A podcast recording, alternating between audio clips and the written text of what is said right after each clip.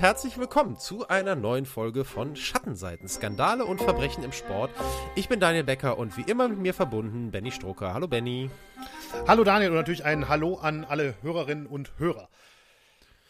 Ja, wir sind, wie gesagt, schon bei Folge 57. Die Weihnachtszeit läuft. Wir müssen uns ein bisschen entschuldigen. Wir haben es bei Instagram ja schon angekündigt. Diese Folge kommt leider etwas später raus als geplant. Ihr hättet ja schon am Sonntag mit uns rechnen können. Jetzt äh, sind es drei Tage später geworden. Wir bitten euch, das äh, uns nachzusehen. Auch uns hat der Weihnachtsstress jetzt so ein bisschen eingeholt. Ähm, aber äh, aufgeschoben ist ja nicht aufgehoben. Deswegen jetzt die Folge und nicht vergessen, äh, es gibt ja auch am Weihnachtssonntag, ich sage jetzt Weihnachtssonntag, Sonntag, weil ich gerade mal gucken muss. Der erste Weihnachtstag ist es nämlich. Da kriegt ihr ja noch ein bisschen äh, Extra-Content. Äh, für Benny und mich startet jetzt ein richtig langer, wir haben Punkt 18 Uhr am Dienstagabend. Das ist quasi live. Und äh, für uns startet jetzt ein echter Schattenseiten-Marathon. Wir nehmen jetzt eine Folge auf, über die Benny uns gleich noch kurz erzählt, was wir haben.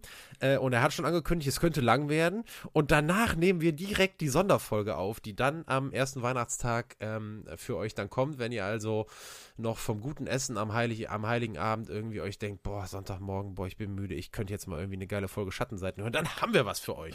Also, das äh, passiert alles heute Abend. Und äh, wir fangen eben an mit Folge 57 und Benny die Frage, eine kleine Kurzzusammenfassung schon mal. Was hast du uns heute mitgebracht?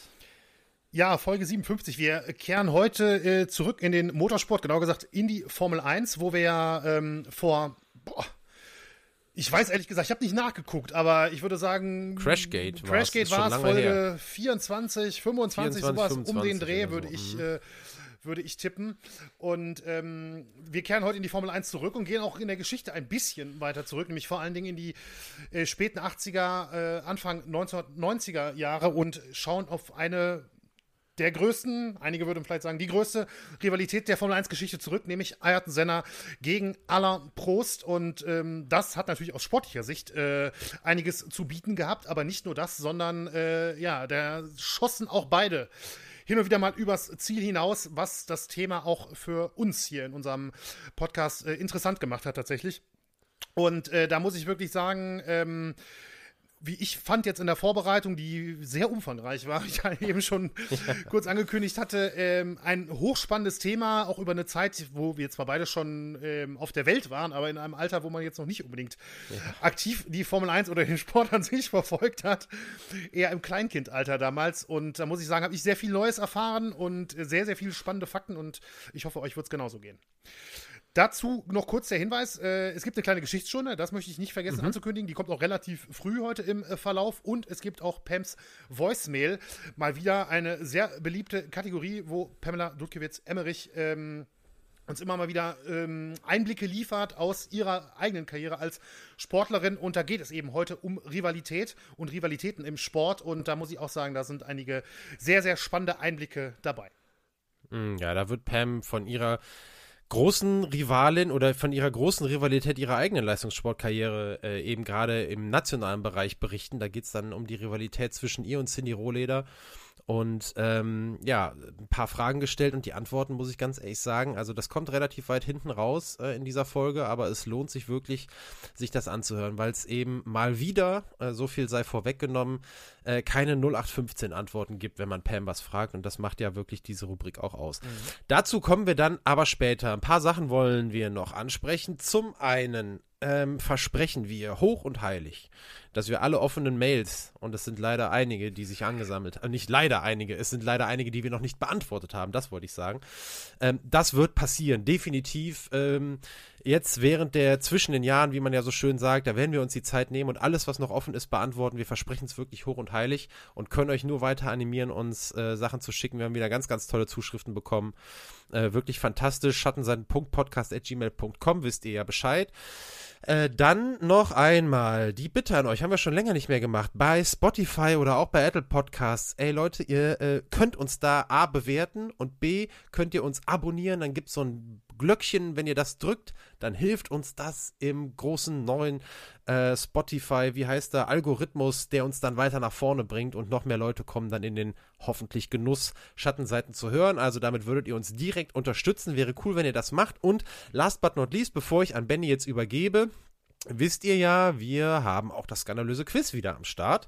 Ähm, heute Folge 3 oder Part 3 von 5, das skandalöse Quiz, powered by JBL. Hier kommt jetzt noch ganz kurz der Jingle. Das skandalöse Quiz.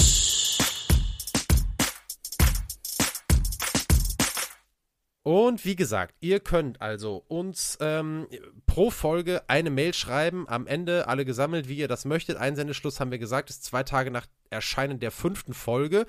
Also insgesamt fünf Folgen, fünf Fragen, fünf Antworten. Ein cooler Gewinn, die Bluetooth Sportkopfhörer Reflect Flow Pro von JBL. Könnt ihr gewinnen, wenn ihr nachher alle, alle Fragen richtig beantwortet habt. Und damit also jetzt zur Frage. Benny, was ist die aktuelle Frage für das skandalöse Quiz? Ja, die aktuelle Frage für das skandalöse Quiz, das möchte ich schon mal vorweg sagen. Äh, da reicht es dann, außer jemand ist unglaublich äh, kreativ und kriegt das hin, äh, nicht einfach nur mit einem Wort oder zwei Worten. Also, also wir suchen keinen Namen oder sowas, sondern eher einen Satz. So, das sage ich schon mal. Und die Frage ist, Warum wurde Ayrton Senna 1988 Formel 1 Weltmeister, obwohl Alain Prost über alle Saisonrennen hinweg eigentlich mehr Gesamtpunkte gesammelt hatte? Also ich glaube, hm. ähm, es, ist, es ist durchaus spannend. Ich habe es ehrlich gesagt äh, vorher nicht gewusst, warum das so ist. Ich werde das in der Folge natürlich aufklären. Wer aufmerksam zuhört, wird es also auch äh, bei uns hier hören können. Ähm, aber ich denke, es könnte eine kleine Herausforderung vielleicht sogar sein.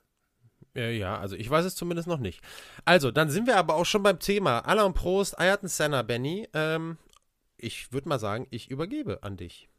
Ja, vielen Dank. Genau, wir starten und wir starten relativ äh, klassisch, chronologisch mit einer äh, Biografie von beiden, also von Prost und Senna bis zu ihrem Weg in die Formel 1 erstmal, weil ich glaube, dass ähm, das zeigt auch schon einiges über, über die Charaktere aus und was das für Typen waren. Und wir beginnen ganz chronologisch mit dem älteren der beiden, unserer, äh, mit dem älteren der beiden Hauptprotagonisten unserer heutigen Folge, nämlich Alain Prost. Prost wurde am 24. Februar 1955 als Alain-Marie Pascal Prost in Lorette in Frankreich geboren. Lorette ist eine kleine Gemeinde mit rund 4700 Einwohnern im Departement Loire im östlichen Landesinneren, so nenne ich es mal. Ich habe mehrfach überlegt, wie ich es genau bezeichnen soll. Das habe ich mir jetzt ausgesucht. Ähm, von Frankreich in der Nähe von Saint-Etienne und Lyon. Vielleicht hilft das dann dem einen oder mhm. anderen. Mhm noch ein bisschen besser. Ja, Prost wuchs im wenige Kilometer entfernten Saint-Chamond auf, einem ebenfalls ziemlich kleinen Ort mit rund 37.000 Einwohnern. Seine Eltern waren André Prost und Marie-Rose Karachian. Und Alains Vater André arbeitete in Saint-Chamond als Möbelbauer für Küchenmöbel und seine Mutter Marie-Rose wurde in Frankreich geboren. Ähm, ihre Familie stammt allerdings aus Armenien und auch sie arbeitete im Möbelbau. Zudem hatte Alain noch einen zwei Jahre älteren Bruder namens Daniel, der allerdings schon sehr tragisch 1986 im Alter von nur 33 Jahren an Krebs starb. Alain war ein relativ kleines Kind, aber dennoch sportlich und sehr aktiv. Mit Motorsport hatte er in seiner Kindheit allerdings zunächst nichts zu tun im Prinzip. Er versuchte sich, sondern vielmehr zunächst im Ringen, im Rollerskating und im Fußball. Alain träumte damals vor allem äh, von einer Karriere als Profifußballer, wie man das sicherlich von vielen Kindern damals wie heute auch immer wieder hört. Ähm, und wenn das nicht klappen sollte, tatsächlich äh, Fitnesstrainer war tatsächlich auch ein Berufswunsch von ihm. Allerdings, was auf jeden Fall klar war, äh, Alain wollte unbedingt auch beruflich etwas im Sport machen. Aber seine Fußballträume sollte er bald äh, relativ schnell vergessen, denn mit 14 Jahren entdeckte Alain dann eine andere Sportart für sich.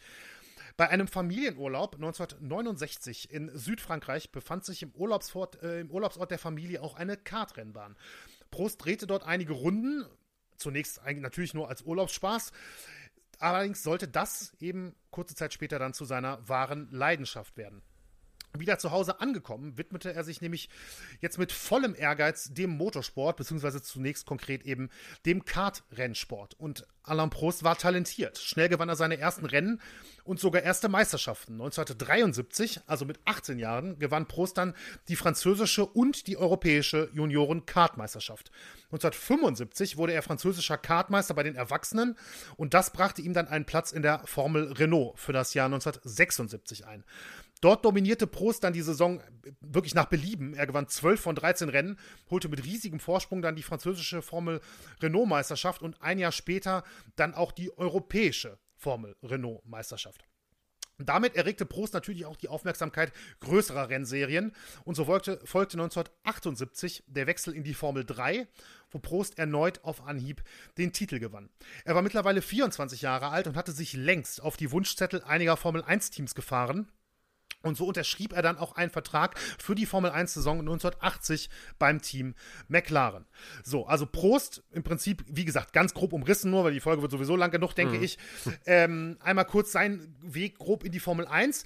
Wie gesagt, 1980 dann der Vertrag bei McLaren. Allerdings, bevor es dann jetzt ähm, mit der Formel 1 weitergeht, hier natürlich ein kurzer Cut, denn es gibt ja dann noch den zweiten Hauptprotagonisten unserer heutigen Folge, Ayrton Senna.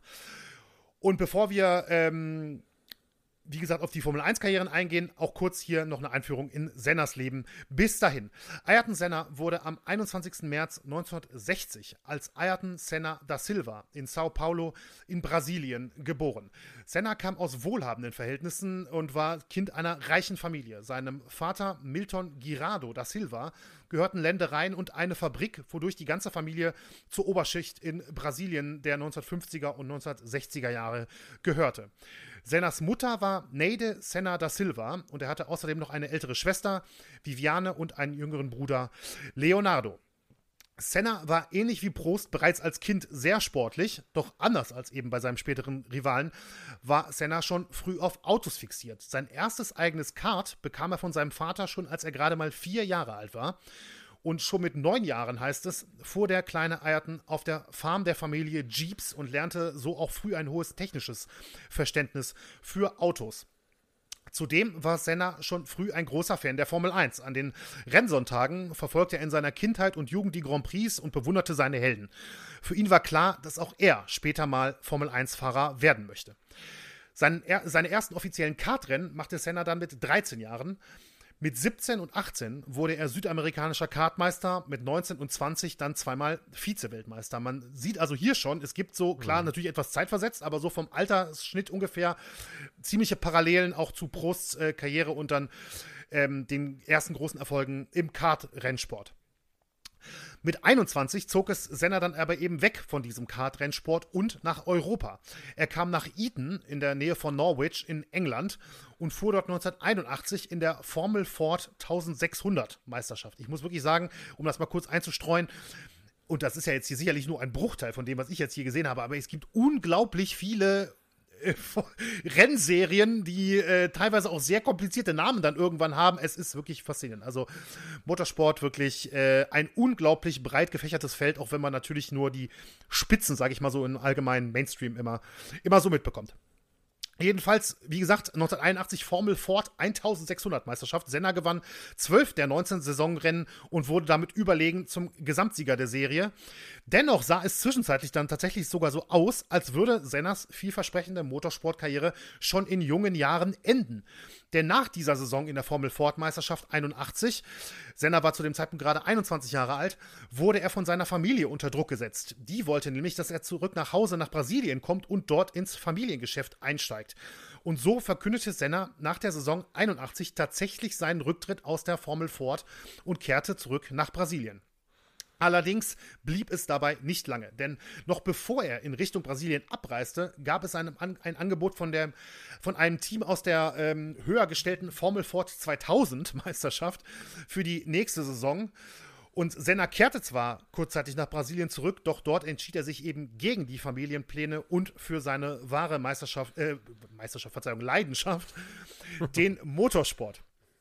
Also reiste Senna nach England zurück und nahm gleichzeitig auch den Mädchennamen seiner Mutter als Nachnamen an, denn bis dahin war er eigentlich als Ayrton da Silva bekannt, aber ähm, da es bei da Silva sich um einen der äh, in Brasilien am meisten verbreiteten Namen handelte, wählte er danach den Mädchennamen seiner Mutter und wurde dann da wirklich offiziell Ayrton Senna, wie er natürlich später dann weltberühmt wurde unter diesem Namen. Der, Kürz, äh, der, kurze Rücktritt und das Hin und Her hatten derweil keinerlei negativen Einfluss auf Sennas Leistung auf der Strecke. 1982 gewann er dann auch die britische und die europäische Formel Ford 2000 Meisterschaft und es folgte 1983 der Aufstieg in die britische Formel 3, wo auch hier Senna auf Anhieb den Titel holte. Dass es zeitnah für ihn in die Formel 1 gehen würde, war allerdings schon während dieses Jahres 1983 eigentlich ziemlich klar. Wie gesagt, er fuhr dort für die, äh, in der britischen Formel 3, aber neben den Rennen dort war Senna auch schon als Testfahrer für mehrere Formel 1-Teams aktiv. Unter anderem zwei ganz große Namen, auch ähm, heute noch oder in den vergangenen Jahren auch noch, nämlich Williams und McLaren.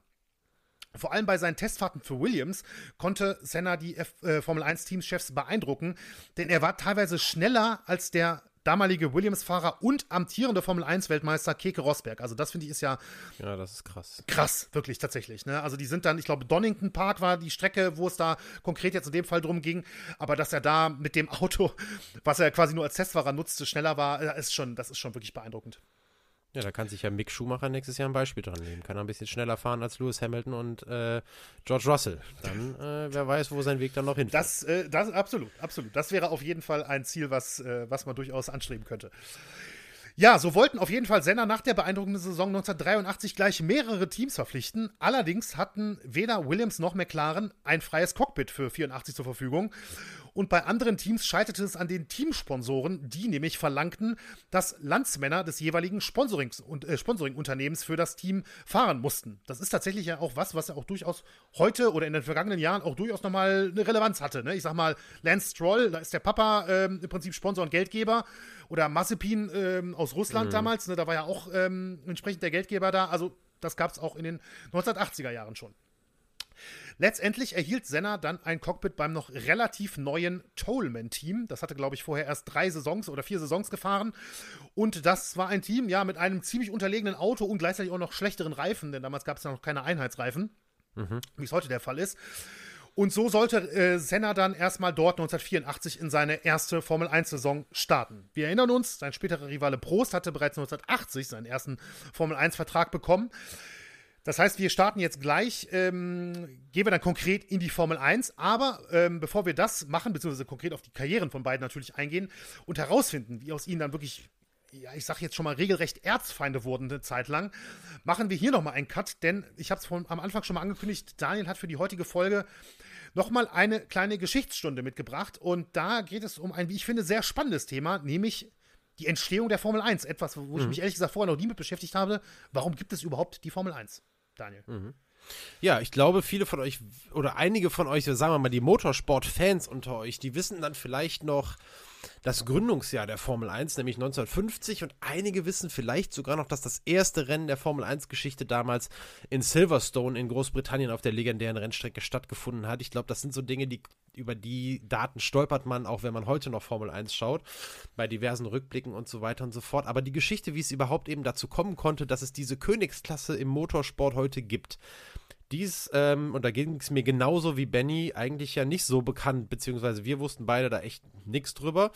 Und es ist eigentlich ganz cool. Ich freue mich da oder habe mich gefreut, als du mir da diese Aufgabe gegeben hast, äh, dass ich da etwas Licht ins Dunkel bringen kann. Wir fangen mal an mit dem Initiator und Organisator der Formel 1 damals und heute. Das ist der Automobil-Weltverband, die Fédération Internationale de l'Automobile oder eben kurz FIA. Und ähm, jetzt gehen wir tatsächlich bis Ende des 19. Jahrhunderts zurück. Da hatte es schon erste Automobilrennen gegeben. Zum Beispiel hatte der Automobilclub de France ab den 1880er Jahren ein jährliches Rennen veranstaltet, das tatsächlich wie mehr oder weniger alle anderen Rennen zu der Zeit, oder das mehr oder weniger könnt ihr streichen, wie alle anderen Rennen zu der Zeit auf öffentlichen Straßen und meistens auch von einem Ort zum anderen stattfand. Also sehr bekannt damals zum Beispiel die Strecke von Paris nach Rouen. Und das Ganze, äh, so mutet, was die Art der Veranstaltung anging, damals ja eher so ein bisschen an Radrennen an, wie mhm. wir die heute noch kennen, die ein Tagesklassiker und so weiter und so fort. So ähnlich kann man sich das damals vorstellen mit den ersten Autorennen und äh, damit hatten die noch nichts gemein mit den, mit den Grand Prix, dem, dem großen Preis von heute, obwohl sich dieser Name Grand Prix schon relativ schnell verfangen hat. Tatsächlich auch ungefähr so zur Zeit der Gründung, etwas später, zehn Jahre später vielleicht. Und der Hintergrund damals überhaupt Autorennen ähm, zu veranstalten, der war, heute würden wir sagen, äh, Lobbyarbeit. Ähm, Autos galten damals um die Jahrhundertwende als laut, als stinkend und äh, eben vor allem auch als unzuverlässig. Und man wollte durch diese Rennen zeigen, dass eben doch eine ganze Menge hinter dieser sehr, sehr neuen Erfindung ja zu der Zeit damals äh, noch steckte. Und dazu auch noch ein bisschen Hintergrund. Das erste Auto überhaupt, ne? also äh, mit interner Verbrennung, sagen wir mal so. Ich will euch jetzt da die Details ersparen, weil ich da selber nicht so sattelfest bin. Aber interne Verbrennung ist was anderes als der klassische Verbrenner, den wir heute kennen. Das erste Auto damals im Jahr 1863 vorgestellt und der weltberühmte Benz Patent Motorwagen Nummer 1. So ist der volle Name, eben der von Karl Benz erfundene. Das erste Auto der Welt, also mit Verbrennungsmotor und damit eben auch das Vorbild für moderne Autos, das wurde erst im Jahr 1886 vorgestellt. Das heißt also, von der Erfindung des modernen, in Anführungsstrichen, Automobils, also des, des klassischen Verbrenners, bis zu den ersten Rennen war es ein sehr, sehr kurzer Weg. Mehr oder weniger fing das eigentlich sogar alles gleichzeitig an. Also mhm. es gab die Autos und zack, gab es auch die ersten Rennen.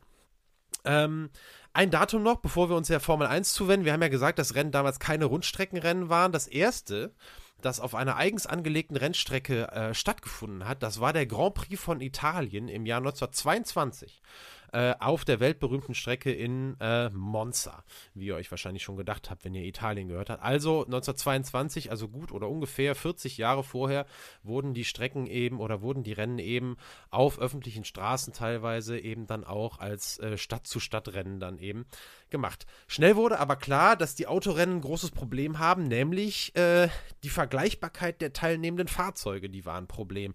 Und heute würde man sagen, die, die wurden sozusagen aus allen möglichen Klassen zusammengewürfelt, ohne dass es diese Klassen oder diese Einteilung in Klassen eben damals überhaupt schon gegeben hätte. Auch da sind wir dann wieder im Jahr 1922. Da wurde die Commission Sportive Internationale CSI gegründet. Ähm, alles irgendwie französischsprachig, wie ihr merkt. Und die hat ab da, ab 1922 festgelegt, welche technischen Bestimmungen oder anders ausgedrückt, welche Formeln Fahrzeuge erfüllen müssten, um an Rennen teilzunehmen.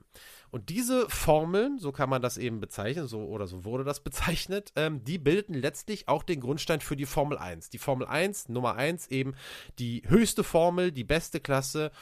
Und ähm, ohne jetzt mal zu sehr wieder aufs Detail oder auf technische Details einzugehen, trotzdem mal kurz erklärt, was jetzt maßgeblich war, gerade in den Anfangsjahren der Formel 1, das war in allererster Linie der Hubraum. Ähm, ja, jetzt äh, ist es bei mir so, der durfte damals, das sage ich euch jetzt mal, für die Königsklasse bei bis zu 4,5 Litern liegen. Und ich habe mich jetzt schon zum hundertsten Mal in meinem Leben gefragt, was ist eigentlich Hubraum? Ich weiß nicht, wie es dir geht, Benny. Du, ich schätze dich so ein, als würdest du das irgendwie dich da besser auskennen. Nee, ich nee. bin da. Nee, auch nicht. Gut. Also ich habe mich das echt, ich habe das wahrscheinlich auch schon zehnmal vorher gegoogelt, aber ich werde es auch dieses Mal wahrscheinlich wieder vergessen. Ganz kurz, Hubraum bezeichnet das Volumen der Zylinder oder ein bisschen genauer, der Hubraum gibt an, wie viel Luft und Kraftstoff bei einem Kolbenhub im Zylinder verdichtet und verwertet werden kann. Ich kann euch jetzt echt nur ans Herz, äh, Benny, nee, nickt, wissend. Äh, ich kann euch jetzt nur ans Herz legen, schaut euch einfach mal ein Bild von so einem Zylinder an, einfach irgendwie bei, bei Wikipedia oder so. Dann seht ihr also diese Kolbenarbeit, die pressen irgendwas nach unten und die Leistung oder die Masse, die darunter gepresst werden kann, die sorgt eben dafür, dass mehr Leistung abgerufen werden kann. Und dementsprechend ist eben Hubraum nach wie vor einer der wichtigsten Indikatoren für die Leistungsfähigkeit eines Motors. So, bis aber eben diese Regularien für die Formel 1 dann formuliert wurden, bis dahin dauerte es noch etwas. Wir haben ja eben das Jahr 1922 angesprochen. Erstmal war es so, dass Automobilrennen so nach dem ersten Boom ähm, so ab den 1930er Jahren ein bisschen an Anziehungskraft verloren haben, was tatsächlich auch daran lag, dass äh, die Autos von Mercedes-Benz einen so großen Entwicklungsvorsprung hatten, dass sie nahezu jeden Grand Prix für sich entschieden hatten. Mhm. Da muss man gar nicht so weit in der Geschichte zurückblicken, der aktuellen Formel 1, dass das ja mal ähnlich war tatsächlich. Im Moment ist es ein bisschen spannender. Äh, mit Einsätzen des Zweiten Weltkrieges dann aber ähm, lag der Motorsport wie ja mehr oder weniger alle anderen Sportarten, gerade wenn es um irgendwie internationalen Vergleich ging, so gut wie auf Eis, aber eben nach Ende des Krieges, das hat der Motorsport ja dann auch mit allen anderen Sportarten gemeint, da blühte das Interesse wieder auf. Und es brauchte eigentlich schließlich nur noch einen kleinen Stein des Anstoßes, um dann mit der Formel 1 das Vorzeigeprojekt des Automobilrennsport dann wirklich auch ins Leben zu rufen. Und dieser Stein war im Jahr 1949 die Gründung der ersten Motorradweltmeisterschaft. Die hatte nämlich der Motorradweltverband FIM ins Leben gerufen und darauf hat die FIA mit der Ausschreibung einer Autoweltmeisterschaft für das Folgejahr reagiert. Und damit war dann tatsächlich auch die Formel 1 geboren. Ähm, diese genauen technischen Daten ähm, für die Teilnahme, also was musste man, äh, was musste man erbringen, um bei der Formel 1 teilnehmen zu können, die wurden zusammengefasst im Formül International. Da haben wir wieder dieses Wort Formel. Und das wurde tatsächlich auch schon äh, im Jahr 1947 festgelegt. Also die theoretische Arbeit war getan und 1950 konnte es dann losgehen. Acht Teams stellten damals 49 Fahrer was eine krasse Anzahl mhm. ist für acht Teams, ähm, die natürlich nicht immer alle zum Einsatz gekommen sind. Aber die eben, die hatten einfach einen großen Pool aus Fahrern. So, erster Sieger damals beim ersten Rennen in Silverstone wurde der Italiener Giuseppe Farina im Alfa Romeo. Und der war es dann auch, der sich im Titelkampf nachher äh, ganz knapp gegen den ersten Superstar der Formel 1-Geschichte durchsetzen konnte. Der erste Superstar war, weißt du es, Benny? Ja, ich denke mal äh, Juan Manuel Fangio. Juan Manuel Fangio, genau so ist es. Der hatte in diesem ersten Jahr noch knapp das Nachsehen. Ich glaube, drei Punkte in der Gesamtwertung hinten dran, hinter Giuseppe Farina. Und äh, was ich euch auch noch kurz äh, mit auf den Weg geben will, sind die ersten Strecken, die äh, gefahren wurden in der ersten Formel 1-Saison. Da lässt einige äh, Motorsport Motorsport-Fans wahrscheinlich noch heute mit der Zunge schnalzen. In folgender Reihenfolge wurden die Rennen gefahren in Silverstone, dann ging es nach Monaco, von da aus weiter nach Indianapolis. Da nahmen allerdings dann deutlich weniger Europäer, ich glaube nur ein oder zwei Europäer fuhren überhaupt in Indianapolis mit. Da seht ihr also dieser mhm. große Pool. Ähm, da wurde dann eben von, von den Fahrern ähm, aus, äh, aus den USA gezählt, was natürlich so ein bisschen auch das Gesamtergebnis verzerrt, würde ich mal sagen, aber so war das eben früher. Dann in der Schweiz wurde gefahren, das hätte ich jetzt überhaupt nicht gedacht. Ich habe nochmal nachgeguckt, die Strecke Bremgarten oder Bremgarten. Einige werden wahrscheinlich sagen, boah, was für eine ikonische Strecke, ich habe sie vorher noch nie gehört. Ich auch nicht. Wohingegen danach es weiterging in Belgien bei meinem absoluten äh, Lieblings, bei meiner absoluten Lieblingsstrecke Spa-Francorchamps. Dann ging es weiter nach Frankreich. Ich hätte erst gedacht, Magnicourt kennen wir noch. Magnicourt ist aber, glaube ich, deutlich neuer. Damals war äh, der Circuit de Reims, Rhin, Gouey, Leute. also Rhin, ne, hier kennt ihr ja R-E-I-M-S und dann kommt der Bindestrich G-U-E-U-X. Keine Ahnung, ne? Ist aber auch eine total, habe ich auch nachgeguckt, eine mega ikonische Rennstrecke, aber sorry, nie gehört wohingegen dann der krönende Abschluss, und auch das ist wenig überraschend, denn damals hatte ja auch da schon das erste Rundstreckenrennen überhaupt stattgefunden, der krönende Abschluss in Italien in Monza. Letzter Fun Fact noch: Einer dieser 49 Fahrer damals kam aus Deutschland tatsächlich. Hätte ich auch nicht gewusst. In der allerersten ähm, Formel 1-Saison gab es einen deutschen Fahrer, nämlich Paul Peach. Und äh, der war für Maserati am Start, aber ähm, nur bei einem Rennen. Und zwar in mhm. Monza, beim allerletzten Rennen.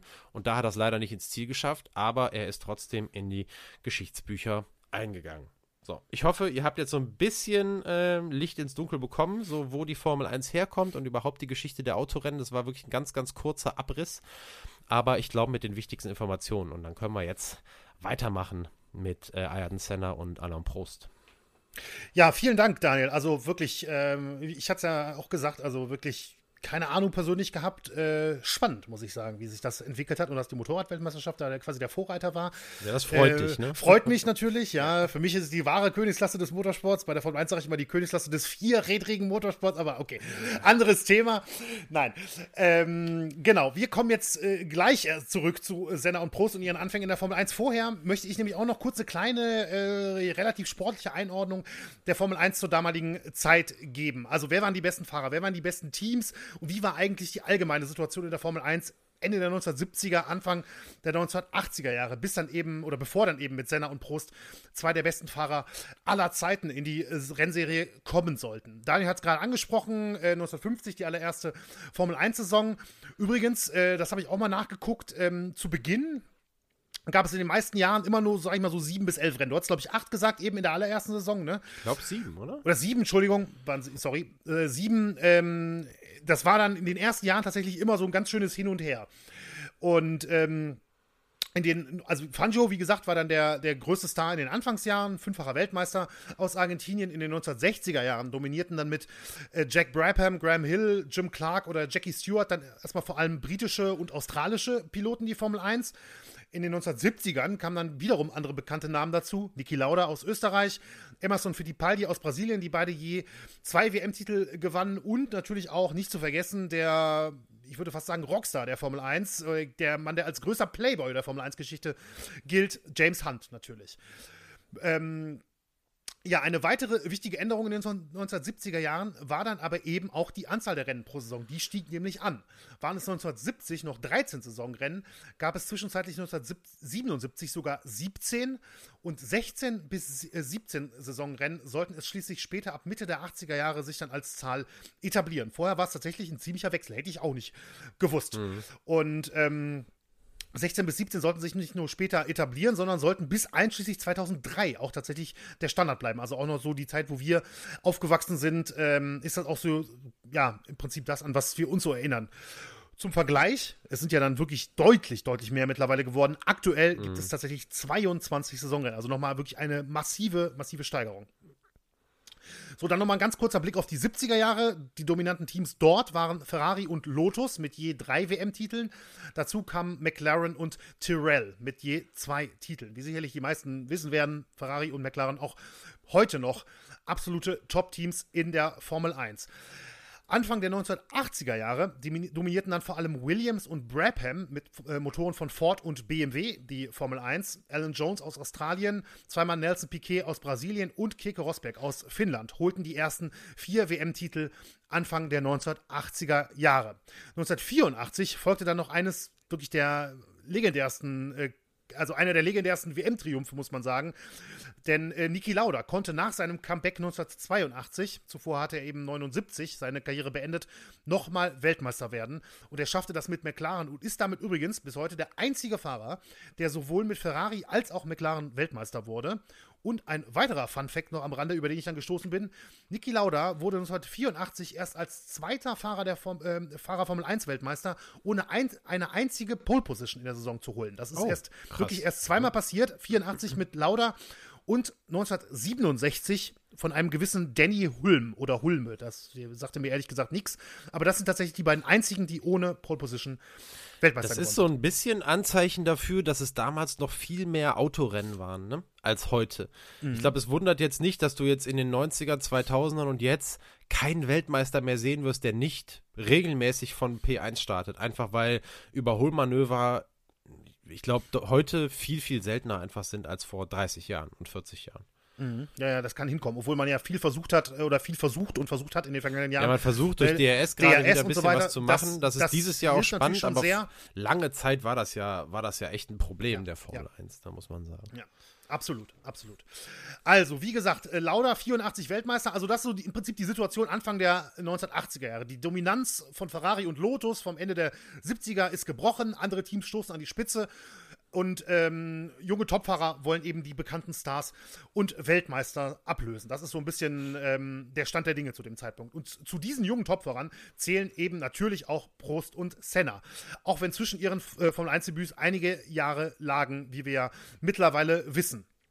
Also, der knapp fünf Jahre ältere Prost gab eben sein Formel 1 Debüt bereits 1980 für McLaren. Jetzt kommen wir wieder in die, ähm, in die relativ chronologische Abfolge ähm, der Karriere von, von den beiden.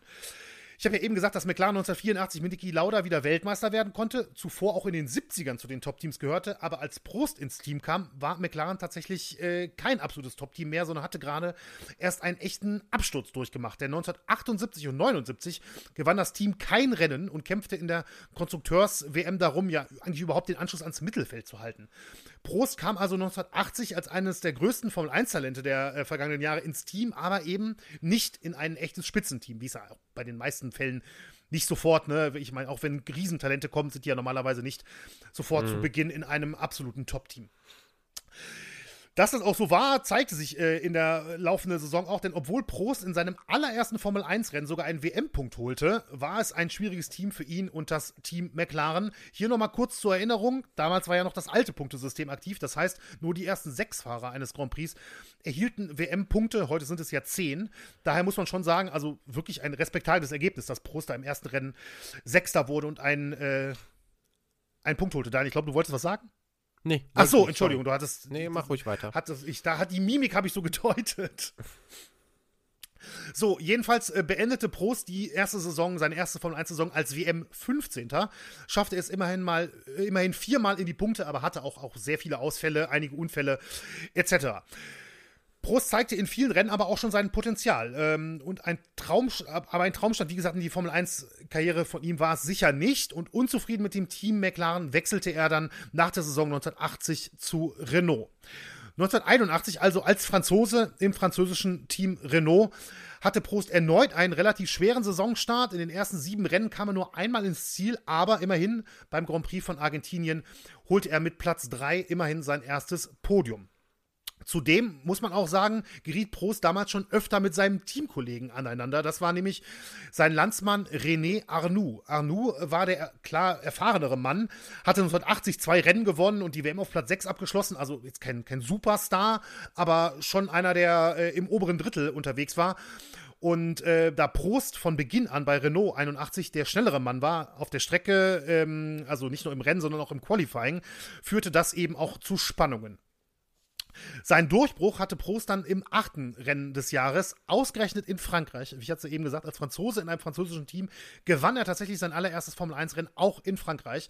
Es folgt in der weiteren, im weiteren Saisonverlauf dann noch zwei Siege und zwei zweite Plätze, also eine ziemlich erfolgreiche zweite Saison für Alain Prost am Ende dann doch. Er wurde WM-Fünfter und distanzierte auch seinen Teamkollegen Arnoux deutlich, der nur WM-Neunter wurde und keinen Rennen gewinnen konnte. Damit hatte sich Prost wirklich schon im zweiten Formel 1-Jahr in die Elite des Motorsports gefahren. 1982 und 83 folgten dann weitere starke Jahre für ihn mit Rennsiegen. Er wurde 82 Platz 4, äh, erreichte er Platz 4 in der WM und 1983 sogar Platz 2, also Vize-Weltmeister, nur zwei Punkte hinter dem Weltmeister Nelson Piquet. Also wirklich, äh, muss man sagen, Prost kam relativ schnell wirklich auf Temperatur in der Formel 1. 1984 äh, kehrte er dann nach eben drei erfolgreichen Jahren bei Renault wieder zu McLaren zurück und hier wollte er nun den ganz großen Wurf schaffen und Weltmeister werden, denn McLaren hatte sich wieder auch nach vorne gearbeitet und es sah ziemlich gut aus für das Team vor, dem, vor der Saison 1984.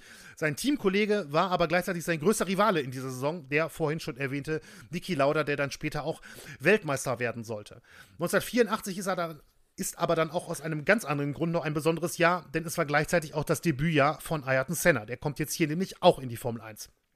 Wir erinnern uns, Senna bekam ein Cockpit beim deutlich unterlegenen Tollman-Team und dort musste Senna die ersten vier Rennen sogar mit dem Vorjahresauto starten. Also nicht nur, dass das Team sowieso schon mhm. ähm, zu den Schwächsten gehörte, hatten sie noch nicht mal fertig ähm, das neue Auto noch nicht mal fertiggestellt bekommen für die ersten Rennen.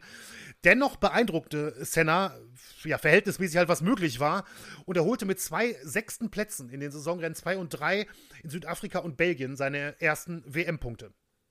Sein Teamkollegen, sein Teamkollegen Johnny Cecotto, würde ich jetzt mal vermuten, spricht man das aus, tatsächlich ein Motorradweltmeister aus den 1970er Jahren. Da gab es ja auch nicht so viele, die äh, den Wechsel mal gewagt haben. Den hatte äh, Senna wirklich locker im Griff. Cecotto kam in seinen zehn Saisonrennen nur ein einziges Mal ins Ziel und Senna holte wirklich fast über die ganze Saison die einzigen Konstrukteurspunkte für Tolman. Für Prost im McLaren sah es natürlich anders aus. Der gewann zwei der ersten vier Rennen und führte so relativ früh die WM an. Dann kam allerdings auch ein ganz besonderes Rennen, äh, auf das ich auch ein bisschen näher eingehen möchte, und das war der Grand Prix von Monaco 1984. Es war das sechste äh, Rennen der Saison und insofern besonders, weil hier erstmals Senna und Prost wirklich um den Sieg gegeneinander, um den Sieg gekämpft haben. Prost hatte im Qualifying die Pole Position geholt und ging als Favorit ins Rennen. Auf Platz 2 hinter ihm startete Nigel Mansell. Wer in der Startaufstellung dann nach Senna suchen wollte, der brauchte im Moment, denn Senna startete im Tolman nur von Platz 13. Und da könnte sich der ein oder andere vielleicht fragen, Moment mal, Senna im deutlich schwächeren Auto startet von Platz 13 und das in Monaco, wo es ja eigentlich ne, so gut mhm. wie keine Überholmanöver gibt. Ja. Wie konnte der denn bitte gegen Prost äh, später um den Sieg kämpfen? Und äh, ja, der Grund ist, es war ein absolutes Regenrennen. Ne? Der Sonntag sollte ah. zur totalen Regenlotterie werden. Es schüttete wirklich aus Eimern. Und ähm, bei dem Rennen stellte sich dann erstmals heraus, was später öfter deutlich wurde und viele natürlich auch noch heute wissen werden, Ayrton Senna ist einer, wenn nicht der beste Regenfahrer aller Zeiten. Und das hat er halt eben bei diesem Rennen auch schon mal gezeigt. Das Rennen wurde zum absoluten Durchbruch für ihn und zeigte wirklich jedem, dass hier wirklich ein Jahrhunderttalent äh, in die Formel 1 gekommen war. Kurz zum Rennen. Also es war wirklich ein völlig wildes Rennen, wie man sich das auch vorstellen kann. Viele Ausfälle. Senna hatte sich vom Platz 13 weit nach vorne gearbeitet, fuhr gute Runden, überholte teilweise dann auch Autos auf der Strecke, unter anderem, fand ich total beeindruckend, den späteren Weltmeister Niki Lauda eben im McLaren auf der Strecke überholt und ähm, fuhr wie entfesselt auf Platz 2 vor, zwischenzeitlich, holte die schnellste Runde des Rennens, die bis zum Schluss auch die schnellste Runde bleiben sollte. Und ähm, wie gesagt, auf Platz 2, Prost führte in der Zwischenzeit noch das Rennen an, aber Senna holte sogar auf ihn auf. Also Senna fuhr tatsächlich auch schnellere Runden und zwar gar nicht so knapp, über eine Sekunde stellenweise oder teilweise bis zu zwei Sekunden schneller als Prost vorne und war wirklich auf einer absoluten Aufholjagd. Aber, und dann kam auch etwas, was auch lange noch heiß diskutiert wurde, auf mehrfaches Winken von Prost ähm, an der, an der Stadtzielgeraden wurde das Rennen nach 31 Runden beendet. Ich glaube, Monaco hat ja normalerweise 78, also sehr früh.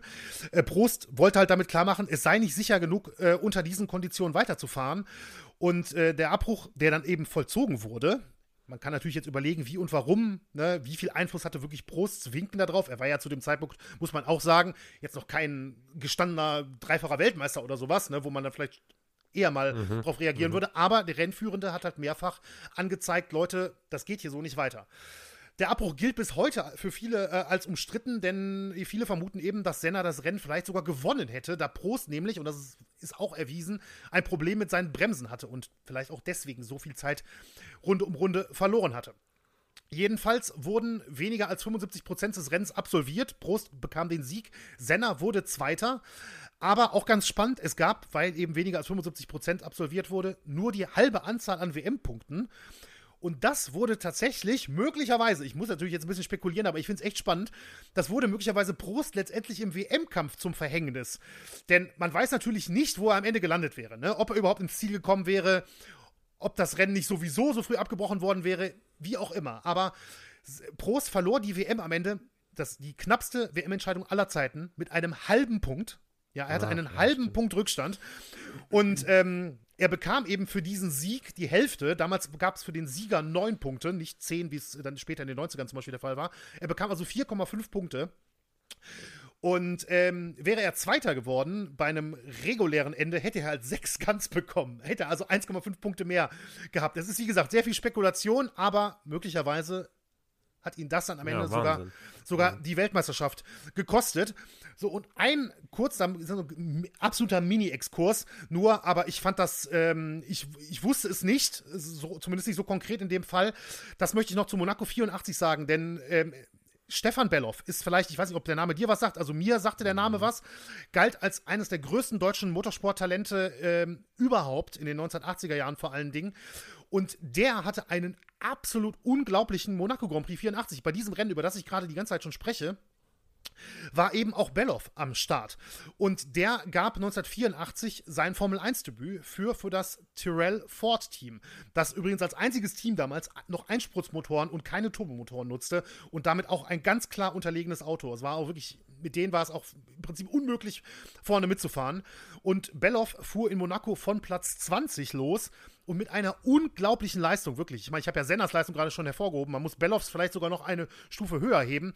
Auf Platz 3 vor. Ja, also Krass, der war okay. der dritte, als das Rennen abgebrochen wurde, hinter Prost und Senna. Und er fuhr zum Zeitpunkt des Abbruchs, er hatte zwar keine so schnelle Runde gefahren wie Senna, der hatte ja die schnellste Runde des Rennens, aber am Ende, wo der, wo der Abbruch kam, fuhr er sogar schneller als beide vor ihm nach der Saison, deswegen ist dieses, dieses Resultat ist so in den Rekorden nicht drin, denn nach der Saison wurde wegen eines Betrugs beim Fahrzeuggewicht das komplette Team Tyrell für die gesamte Saison disqualifiziert. Ah. Alle Ergebnisse.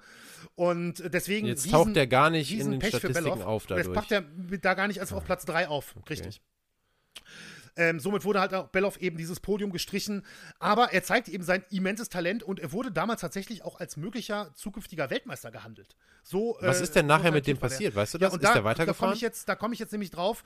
Das ist nämlich sehr, sehr, sehr, sehr tragisch. 1985 nämlich schon, nur ein Jahr später, fuhr Belloff äh, in der Sportscar-Weltmeisterschaft und kam bei einem Unfall in der Eau Rouge in Spa ums Leben. Ach, äh, okay. Bei einem Überholmanöver, wo viele damals gesagt haben, da kann man nicht überholen. Er hat es da probiert, kam von der Strecke ab und ist in dem Auto ums Leben gekommen. Also wirklich eine unglaublich, unglaublich dramatische Geschichte. Aber Stefan Belloff wirklich mal ein Name, wo ich sagen kann, da sollte man vielleicht mal googeln, mal ein bisschen nachlesen oder so. Hm. Habe ich noch nie gehört, tatsächlich. Ja, echt. Also wirklich ein, ein absolutes Riesentalent, das da dann verloren gegangen ist 1985 mit diesem tragischen Unfall. Ganz, ganz, ganz, ganz schlimme Geschichte. So, ähm, jetzt zurück zu Senna und Prost. Senna hatte also, wie gesagt, mit Monaco 84 seinen Durchbruch geschafft. Prost führte zu dem Zeitpunkt die WM an und bis zum Saisonende sollte es auch ein spannender Kampf zwischen Prost und Lauda werden. Ich habe es eben gesagt, 0,5 Punkte ist ja unglaublich, ne? ähm, kann man nicht anders sagen. Ähm, die letzten sieben Rennen der Saison gewann immer einer der beiden, also immer Lauda oder Prost. Und am Ende hatte Lauda dann eben ganz, ganz knapp die Nase vorne. Aber auch Senna zeigte weiterhin starke Leistungen einige Ausfälle natürlich, auch wie das auch häufig natürlich bei so, bei so Fahrzeugen vorkommt. Er hatte allerdings auch ein paar Unfälle. Er kam aber auch noch zwei weitere Male aufs Podium und beendete seine erste Formel 1-Saison auf Platz 9 der Fahrer-WM, wie ich finde, wirklich ein echt beeindruckendes Ergebnis. Also dreimal auf dem Podium mit einem unterlegenen Auto in der ersten Saison. Das ist, ähm, das ist wirklich richtig stark. Im Folgejahr wechselte Senna dann zu Lotus. Und Lotus war zwar jetzt auch kein absolutes Superspitzenteam mehr in der Zeit, aber ein deutlich besseres Auto auf jeden Fall als bei Tollman. Und so konnte er umgehend um Siege mitfahren. Seinen ersten Formel-1-Sieg holte Senna so auch schon 1985 im zweiten Rennen in Portugal. Später folgte sein zweiter Sieg in Spa und er wurde am Ende WM-Vierter. Besonders beeindruckend, wie ich finde, Sennas unglaubliche Schnelligkeit auf einer Runde ist halt hier mal wirklich extrem deutlich geworden. Man weiß ja sicherlich, oder viele werden sicherlich wissen, Formel 1-Fans, Motorsport-Fans, Senna gilt ja so als einer der besten Qualifier in der Geschichte. Sein, sein äh, Rekord von 61 Pole Positions, der galt ja, oder Entschuldigung, 65 Pole Positions, der galt ja der, der, galt ja wirklich zeitlang als ein möglicher unbrechbarer Rekord, bis dann Schumacher und jetzt Hamilton noch deutlich, deutlich mehr ganz problemlos geschafft haben. Natürlich auch, weil es viel, viel mehr Rennen gibt. Ich glaube, Senna hat immer noch eine, wenn nicht sogar die beste, ich weiß nicht genau, ist jetzt gefährliches Halbwissen, aber eine der besten Quoten auf jeden Fall. Ähm, Qualifying also pro, pro Position. Äh, pro, pro, genau. Genau, mhm. Verzeihung. Der ist nämlich über 40 Prozent, hat er auf jeden Fall. Ähm, auf jeden Fall jetzt 85 dann, holte Senna eben im Lotus, wie gesagt, nicht das beste Auto im, im Feld, holte er in sieben von 16 Rennen die Pole Position. An Prost führte in dieser Saison aber kein Weg vorbei, wenn es um den WM-Titel ging. Im wirklich extrem starken McLaren gewann er fünf Rennen, fünf Rennen, landete insgesamt elfmal auf dem Podium und wurde mit deutlichem Vorsprung erstmals Weltmeister. 1986 zeigte sich ein ähnliches Bild. Senna, weiterhin im Lotus, dominierte die Qualifyings, holte diesmal sogar achtmal die Pole. Aber im Rennen war der Lotus meist nicht stark genug. Er holte zwei Siege, kam immerhin achtmal aufs Podest, aber wurde erneut WM Vierter, wenn auch mit deutlich mehr Punkten als im Vorjahr. Weltmeister wurde aber zum zweiten Mal in Folge Prost äh, eben immer noch im McLaren. Er, obwohl er nur vier Rennen gewann, setzte Prost sich am Ende knapp mit zwei Punkten Vorsprung gegen Nigel Mansell durch, der ja dann auch später noch ein größerer Name werden sollte, damals natürlich auch schon war und 1992 äh, später mal Weltmeister wurde und in dieser Saison fünf Rennen sogar gewann, also ein Rennen mehr als Prost, aber eben insgesamt weniger Punkte gesammelt hat. 1987 sollte dann Williams zwischenzeitlich die Dominanz von McLaren unterbrechen. Nelson Piquet wurde ähm, im Williams vor seinem Teamkollegen Nigel Mansell Weltmeister. Beide gewannen neun der 16 Saisonrennen.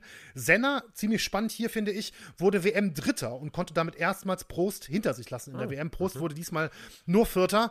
Beide gewannen je zwei Rennen, aber Senna konnte, ähm, konnte im Lotus eben diesmal den McLaren hinter sich lassen bis zu diesem Zeitpunkt, das muss man auch mal zwischendurch sagen, hatten sich beide auch eigentlich noch gut verstanden. Also, das war jetzt, die waren jetzt vermutlich keine Freunde oder sowas, aber es war ein faires Duell auf und neben der Strecke. Es gab im Prinzip jetzt bis zu diesem Zeitpunkt noch keinen, noch keinen größeren Anlass jetzt zu vermuten, dass das irgendwie mal äh, eskalieren könnte. Allerdings sollte sich das eben relativ bald ändern, denn es kam äh, dazu, dass 1988 eben dann Senna und Prost plötzlich Teamkollegen wurden. Dazu aber gleich mehr. Vorher legen wir eine kleine Pause zum Durchatmen ein und ich habe heute ich habe gedacht, irgendwie ist es passend. Wir haben sehr viele Rennsonntage heute. Da packe ich nochmal den Klassiker aus. Und, oh, heute, und heute gibt es nochmal Sunday. Der passt doch zur Formel 1 irgendwie wie die Faust aufs Auge, habe ich gedacht. Und, Umso ähm, schlimmer, dass wir mittwochs erscheinen, Benny. Das tut mir wirklich leid. Das ist ein bisschen ungünstig. Das stimmt, das stimmt. Aber nichtsdestotrotz. Äh, jetzt deswegen ein paar Sekunden Sunday, alle mal ein bisschen durchatmen und dann kehren wir gleich zurück zu äh, Senna und Prost, dem Jahr 19, ähm, 1988 und ja, eben dann beiden gemeinsam als Teamkollegen.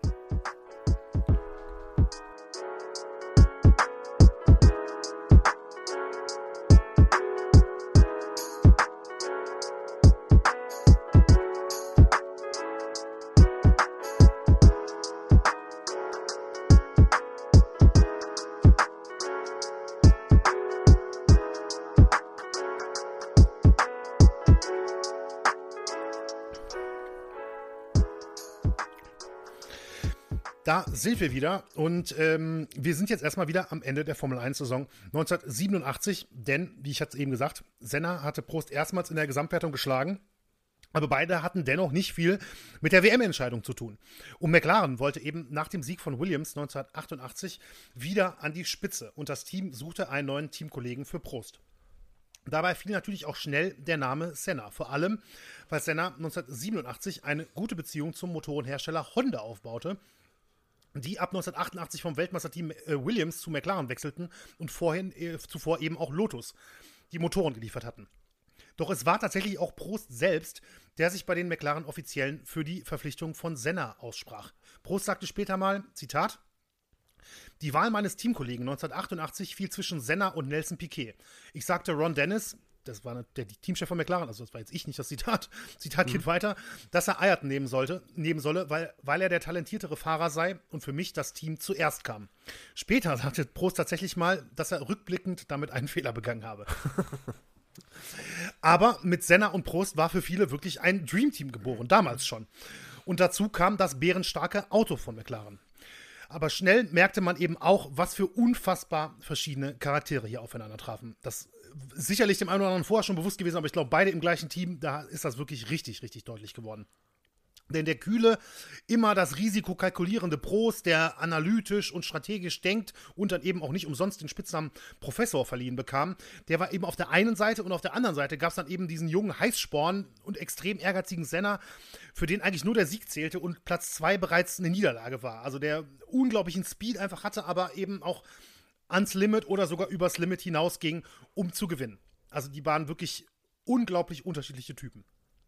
Gemeinsam hatten aber, hatten aber beide eben, dass sie unbedingt die Nummer 1 sein wollten. Und 1988 sollte dann auch wirklich kein Weg an Senna und Prost im McLaren vorbeiführen. Beide gewannen 15 von 16 Saisonrennen, also eine unglaublich Krass, dominante äh, McLaren-Saison. Senna siegte achtmal, Prost siebenmal und am Ende wurde Senna mit drei Punkten Vorsprung Weltmeister. Außerdem holte er in 13 von 16 Rennen die Pole Position und unterstrich damit auch nochmal seinen unglaublichen Speed eben auf eine Runde. Übrigens wirklich ein ganz interessanter Fakt, den ich zumindest nicht wusste vorher. Ich würde mich jetzt, wäre jetzt überrascht, wenn Daniel das wusste. Zwischen 1981 und 1990 wurde in der Fahrer-WM der Formel 1 nicht die Punktzahl aus allen Rennen zusammengerechnet, sondern nur die jeweils elf besten Ergebnisse eines Fahrers. Die anderen sind einfach weggefallen. Nee, wusste ich auch nicht. Erst äh, seit 1991 werden alle Rennen addiert und so wurde eben Senna 1988 Weltmeister, obwohl Prost eigentlich über alle 16 Rennen, wenn man das so zusammenrechnen würde, mehr Punkte geholt hatte als Senna. Aber der war eben mit mehr Siegen bei den Top 11 Resultaten führend. Also abgefahren. Wirklich, habe ich vorher noch nie gehört. Und dass das sogar im Prinzip fast zehn Jahre galt, ähm, hat mich umso mehr überrascht. Also wirklich, äh, gab wirklich, also ich meine, Regeländerungen der Formel 1 gibt es ja heute immer noch und auch natürlich über Punktesystem oder keine Ahnung was, aber das ist wirklich, ähm, fand ich schon wirklich sehr, sehr äh, besonders. Auf jeden Fall war es ein harter, aber muss man auch sagen, fairer WM-Kampf zwischen Prost und Senna im Jahr 1988. Einen ersten Vorgeschmack auf die später dann so giftige Rivalität gab es aber doch schon, nämlich beim Rennen in Portugal auf der Rennstrecke in Estoril. Das war das, äh, das 13. Rennen der Saison. Und es war einer der seltenen Fälle, in denen Prost auf der Pol stand. Doch Senna hatte einen besseren Start und überholte Prost über Außen in der ersten Kurve am Ende der ersten Runde war Prost dann aber im Windschatten auf der Zielgeraden und setzte an, um Senna zu überholen. Der fuhr aber Kampflinie, wie man ja sagen würde, glaube ich, im Motorsport und drückte Prost nach rechts relativ nah an die Boxenmauer. Prost kam trotzdem vorbei, er quetschte sich da quasi durch, gewann das Rennen später auch und Senna wurde nur Sechster, weil ihm dann auch noch fehlerhafte Infos über die Spritmenge angezeigt wurden, auch eine ziemlich dubiose Geschichte. Auf jeden Fall wurden das Überholmanöver beziehungsweise eben Senners Verteidigung gegen seinen Teamkollegen heiß diskutiert und Prost war richtig sauer. Es kam auch zu einer lautstarken Diskus äh, Diskussion zwischen den beiden. Letztendlich konnten die Wogen zwar vor den äh, finalen Saisonrennen geglättet werden, und Prost erzählte später auch, dass Senna sich mal für den Vorfall in Estoril entschuldigt hatte. Aber der Burgfrieden war brüchig, so drücke ich es mal aus. Ähm, und unter anderem auch, weil Prost schon eine ganze Weile vermutete, dass Honda, also der Motorenlieferant, Senna bevorteilte, weil sie den aggressiven Stil von, Sennas bevor, von Senna bevorzugten und eben der bereits 1987 bei Lotus eine gute Beziehung zu ihm aufgebaut hatte. Das sorgte auch für Spannung im ganzen Team. Also langsam merkte man, da braut sich ein bisschen was zusammen. Also Honda war Motorlieferant sowohl für Lotus als auch für McLaren damals. Also äh, 87 für Lotus und also. dann ab 88 für äh, 87 ah, für Lotus und für Williams und e-, ehrlich gesagt weiß ich jetzt nicht, ob vielleicht noch für ein anderes Team, das kann natürlich sein, aber wechselte dann 88 von okay. Williams zu McLaren und ähm, hatte allerdings vorher, die Honda-Leute kannten halt Senna schon als ja, Lotus-Fahrer von 87 und mit Prost ging es dann, ging's dann halt erst los 1988. Und da hatte er dann immer die Vermutung, es gibt tatsächlich auch Berichte, ich wollte das jetzt nicht so ganz ausführen, weil das alles schon ziemlich ähm, spekulativ teilweise ist, ne? aber es gibt dann schon Berichte, wo dann auch mal in Japan mal jemand äh, von Honda gesagt haben soll, ja, wir mögen Senna halt mehr, weil der, ähm, ne, weil der halt einfach viel attraktiveren Fahrstil im Prinzip hat und immer versucht, ähm, über die Grenzen hinaus zu gehen und so weiter. Aber wie gesagt, auf jeden Fall, Prost hatte diese Vermutung eine ganze Weile und das ähm, sorgte dann eben für Spannungen im Team und es dauerte dann in der Saison 1989 auch wirklich nicht lange bis zur nächsten etwas größeren Eskalation. Die gab es nämlich schon im zweiten Saisonrennen in Imola. Senna stand wieder mal auf der Pole Position und Prost und Senna hatten sich vor dem Rennen darauf geeinigt, dass derjenige, der nach dem Start als erster in die erste Kurve fahren würde, die Führung behalten sollte. Sie wollten eigentlich die Aussichten für das Team eben ja positiv verhalten, nicht erschweren, sondern hier wirklich als Teamkollegen auftreten. Es sollte jetzt nicht heißen, dass dann nicht mehr im Rennen gekämpft werden kann, aber dass zumindest halt der Start ähm, ohne größere Probleme über die Bühne geht. Senna gewann den Start und blieb vorne. Es gab also keinen Angriff von Prost. Allerdings hatte Gerhard Berger im Ferrari in der vierten Runde einen sehr schweren Unfall, sodass das Rennen abgebrochen werden musste. Es kam danach zu einem Restart logischerweise mit den Positionen, wie sie, ähm, wie sie beim Abbruch waren. Das heißt, Senna startete wieder von 1 und Prost von 2. Aber diesmal hatte Prost den besseren Start und überholte Senna am Start. Senna blieb aber dran und überholte wiederum Prost dann in dieser angesprochenen Kurve, in der Haarnadelkurve Tosa. Senna gewann später das Rennen, Prost wurde Zweiter, aber Prost war außer sich, weil in seinen Augen Senna eben mit dem Angriff beim Restart die Vereinbarung zwischen beiden gebrochen hatte. Senna argumentierte wiederum, dass sie eine Vereinbarung für den Start getroffen hätten, aber nicht für den späteren Restart. Was man natürlich auch irgendwie nachvollziehen könnte. Naja, naja, naja. Prost sagte nach dem, Ron, äh, nach dem Rennen, Zitat, er wolle nichts mehr mit Senna zu tun haben. McLaren-Teamchef Ron Dennis rief daraufhin zum Krisengipfel. Und in einem Sechs-Augen-Gespräch, in dem es wohl auch ziemlich, äh, wo, in dem Dennis wohl auch ziemlich laut geworden sein soll, ähm, wollte er dann Senna und Prost zur Vernunft bringen. Es gab so eine, ich sag mal, erzwungene Einigung zwischen den beiden, doch schon bald verschlechterte sich die Stimmung wieder, denn Prost hatte sich mit einem befreundeten französischen Journalisten getroffen und diesem eigentlich im Vertrauen von der Vereinbarung zwischen Senna und ihm in Imola erzählt. Also zu dem Zeitpunkt war, wusste das die ah, okay. Allgemeinheit halt noch nicht. Ne?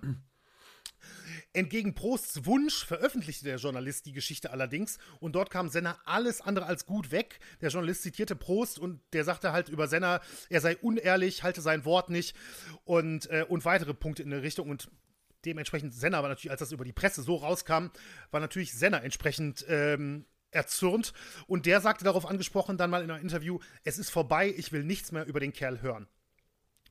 In der Zwischenzeit wurde außerdem auch noch das Verhältnis zwischen Prost und McLaren immer schwieriger, denn sein Vertrag lief zum Ende des Jahres aus. Senna wiederum hatte noch Vertrag. Prost fühlte sich mittlerweile aber nicht nur von Honda, sondern auch von McLaren benachteiligt. Er kritisierte, dass, ähm, dass Ron Dennis, also der Teamchef, eben Senna für die Zukunft des Teams halte und äh, Senna auch ein größeres Team zur Verfügung stellen würde. Also bei bei Rennsonntagen, bei Testfahrten etc. und so weiter würden Senna immer mehr Leute zur Verfügung stehen als Prost, war der Vorwurf von ihm. In Monza, das war das zwölfte Saisonrennen, verkündete Prost dann offiziell, dass er in der kommenden Saison zu Ferrari wechseln werde. Und dann folgte auch noch ein Affront, der dann wirklich dem Team McLaren wiederum überhaupt nicht schmeckte, denn Prost gewann das Rennen in Monza im McLaren, gab die Siegestrophäe bei der Siegerehrung dann aber den Ferrari-Fans.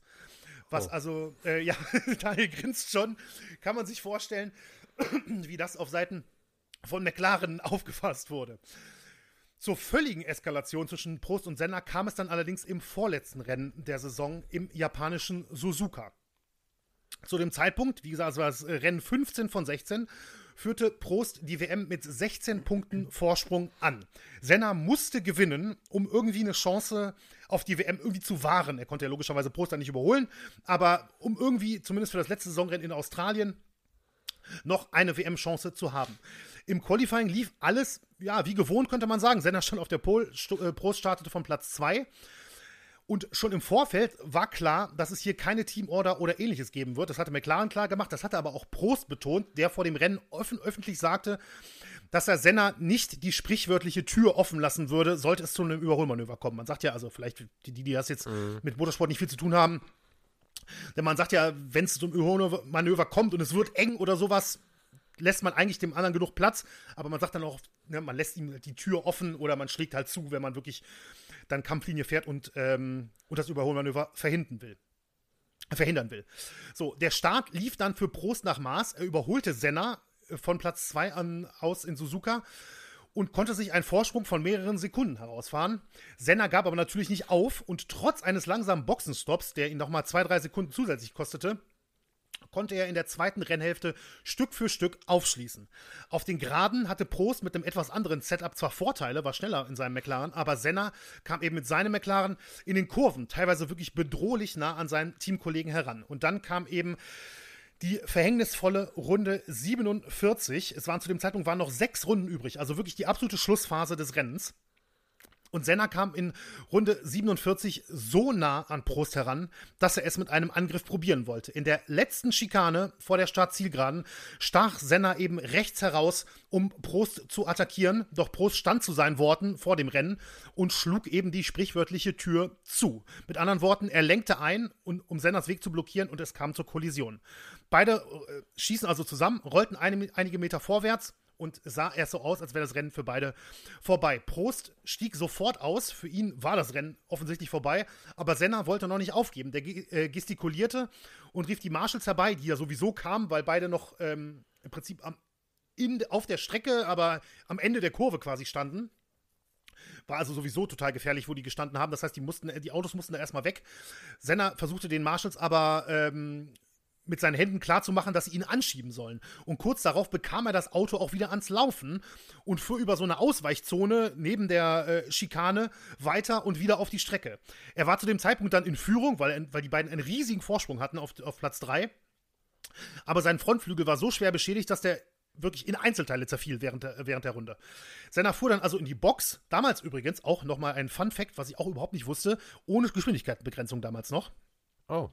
Die kam erst, die kam erst Anfang der 90er Jahre dann, tatsächlich. Ähm, Senna bekam dann einen neuen Flügel in der, in der Box, wurde durch den Stopp aber von Alessandro Nannini im Benetton überholt, der danach knapp fünf Sekunden Vorsprung auf Senna hatte, als der wieder rauskam. Senna machte sich auf die Verfolgung und wirklich in einer, ich muss wirklich sagen, unglaublichen Fahrt holte er Nannini dann noch ein in den letzten sechs Runden. Ich glaube schon in der zweiten oder dritten Runde, nachdem er aus der Box kam, hatte er die fünf Sekunden aufgeholt und überholte den äh, Benetton-Pilot für den Rennsieg. Kurz sah es dann also so aus, als würde die WM plötzlich wieder spannend werden. Senna neun Punkte geholt, Prost gar nichts. Doch ähm, die Freude von Senna war nur von kurzer Dauer, denn er wurde im Nachhinein für das Abkürzen nach dem Unfall, also über diese Ausweichzone, dafür wurde er disqualifiziert. Nanini bekam den Sieg zugesprochen, Senna holte gar keine Punkte und Prost war plötzlich Weltmeister.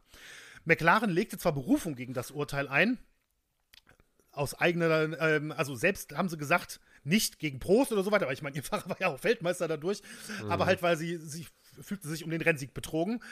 Aber das war vergebens. Senna selbst war absolut außer sich. Er bezeichnete die Entscheidung als Komplott durch den damaligen FISA-Präsident Jean-Marie Balestre, der wie Prost ein Franzose war und der laut Senna eben Prost bevorzugte. Also hier einmal das andersherum. Prost hatte den Vorwurf geäußert, mhm. Honda bevorzuge oder der McLaren bevorzugen Senna und Senna kommt hier und sagt hier, der ähm, Präsident des ähm, Motorsportverbands, Balestre ist selbst ein Franzose, der bevorzugt doch Prost. Ne?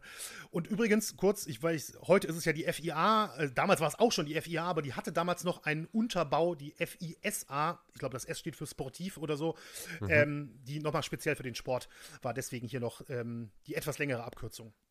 Man kann sich also vorstellen, was das für Wellen geschlagen hat. Also Sennas Vorwürfe gegen die, gegen die Spitze quasi der, ähm, der Motorsportwelt. Und wegen der Manipul Manipulationsvorwürfe wurde er sogar mit einer Geldstrafe belegt und zwischenzeitlich sogar gesperrt. Er durfte dann aber 1990 doch starten. Die Diskussion und die Suche nach einem Schuldigen für den Unfall, die lief natürlich weiter und Einigkeit herrscht tatsächlich, wenn man mal so ein bisschen kugelt, eigentlich bis heute nicht. Ne? Ähm, ob, also es gibt im Prinzip drei Varianten. Entweder Prost ist damals wirklich absichtlich in Senna gefahren, ähm, also war es seine Schuld. Es gibt die Variante, es war Sennas Schuld, weil er einfach viel zu überambitioniert in diesem Moment angegriffen hat. Vor der Schikane war einfach nicht genug Platz und Post hatte das Recht, dann einzulenken in dem Moment. Und es gibt auch noch die dritte Variante, die ist die ganz ähm, die Schweiz-Variante, nenne ich sie mal. Es war einfach ein, es war einfach ein Rennunfall zwischen zwei erbitterten Rivalen. Das kommt ja auch häufig vor, ne? dass man auch schwer sagen kann, wer der jetzt wirklich Schuld hat. Ihr könnt euch das natürlich ähm, alles auch in den, innerhalb der Shownotes ansehen, weil ich habe, es gibt ein tolles ähm, Video von der Formel 1 offiziell sogar. Das ist also wirklich von dem, vom offiziellen YouTube-Kanal der Formel 1. Ähm, das sind die Top 10 Momente der Rivalität von Prost und Senna und da ist natürlich, sind natürlich der Unfall das ist super, da wollte ich dich ehrlicherweise gerade nachfragen, ob es ja. da irgendwie sowas in die Richtung gibt. Ja. Äh, also das sieht man, vor allen Dingen, das ist natürlich toll, weil man das auch wirklich in guter Bildqualität dann sieht und so weiter, kann man sich ja vorstellen, das wurde richtig gut aufgearbeitet, dann ähm, aufbereitet cool. für für das Internet.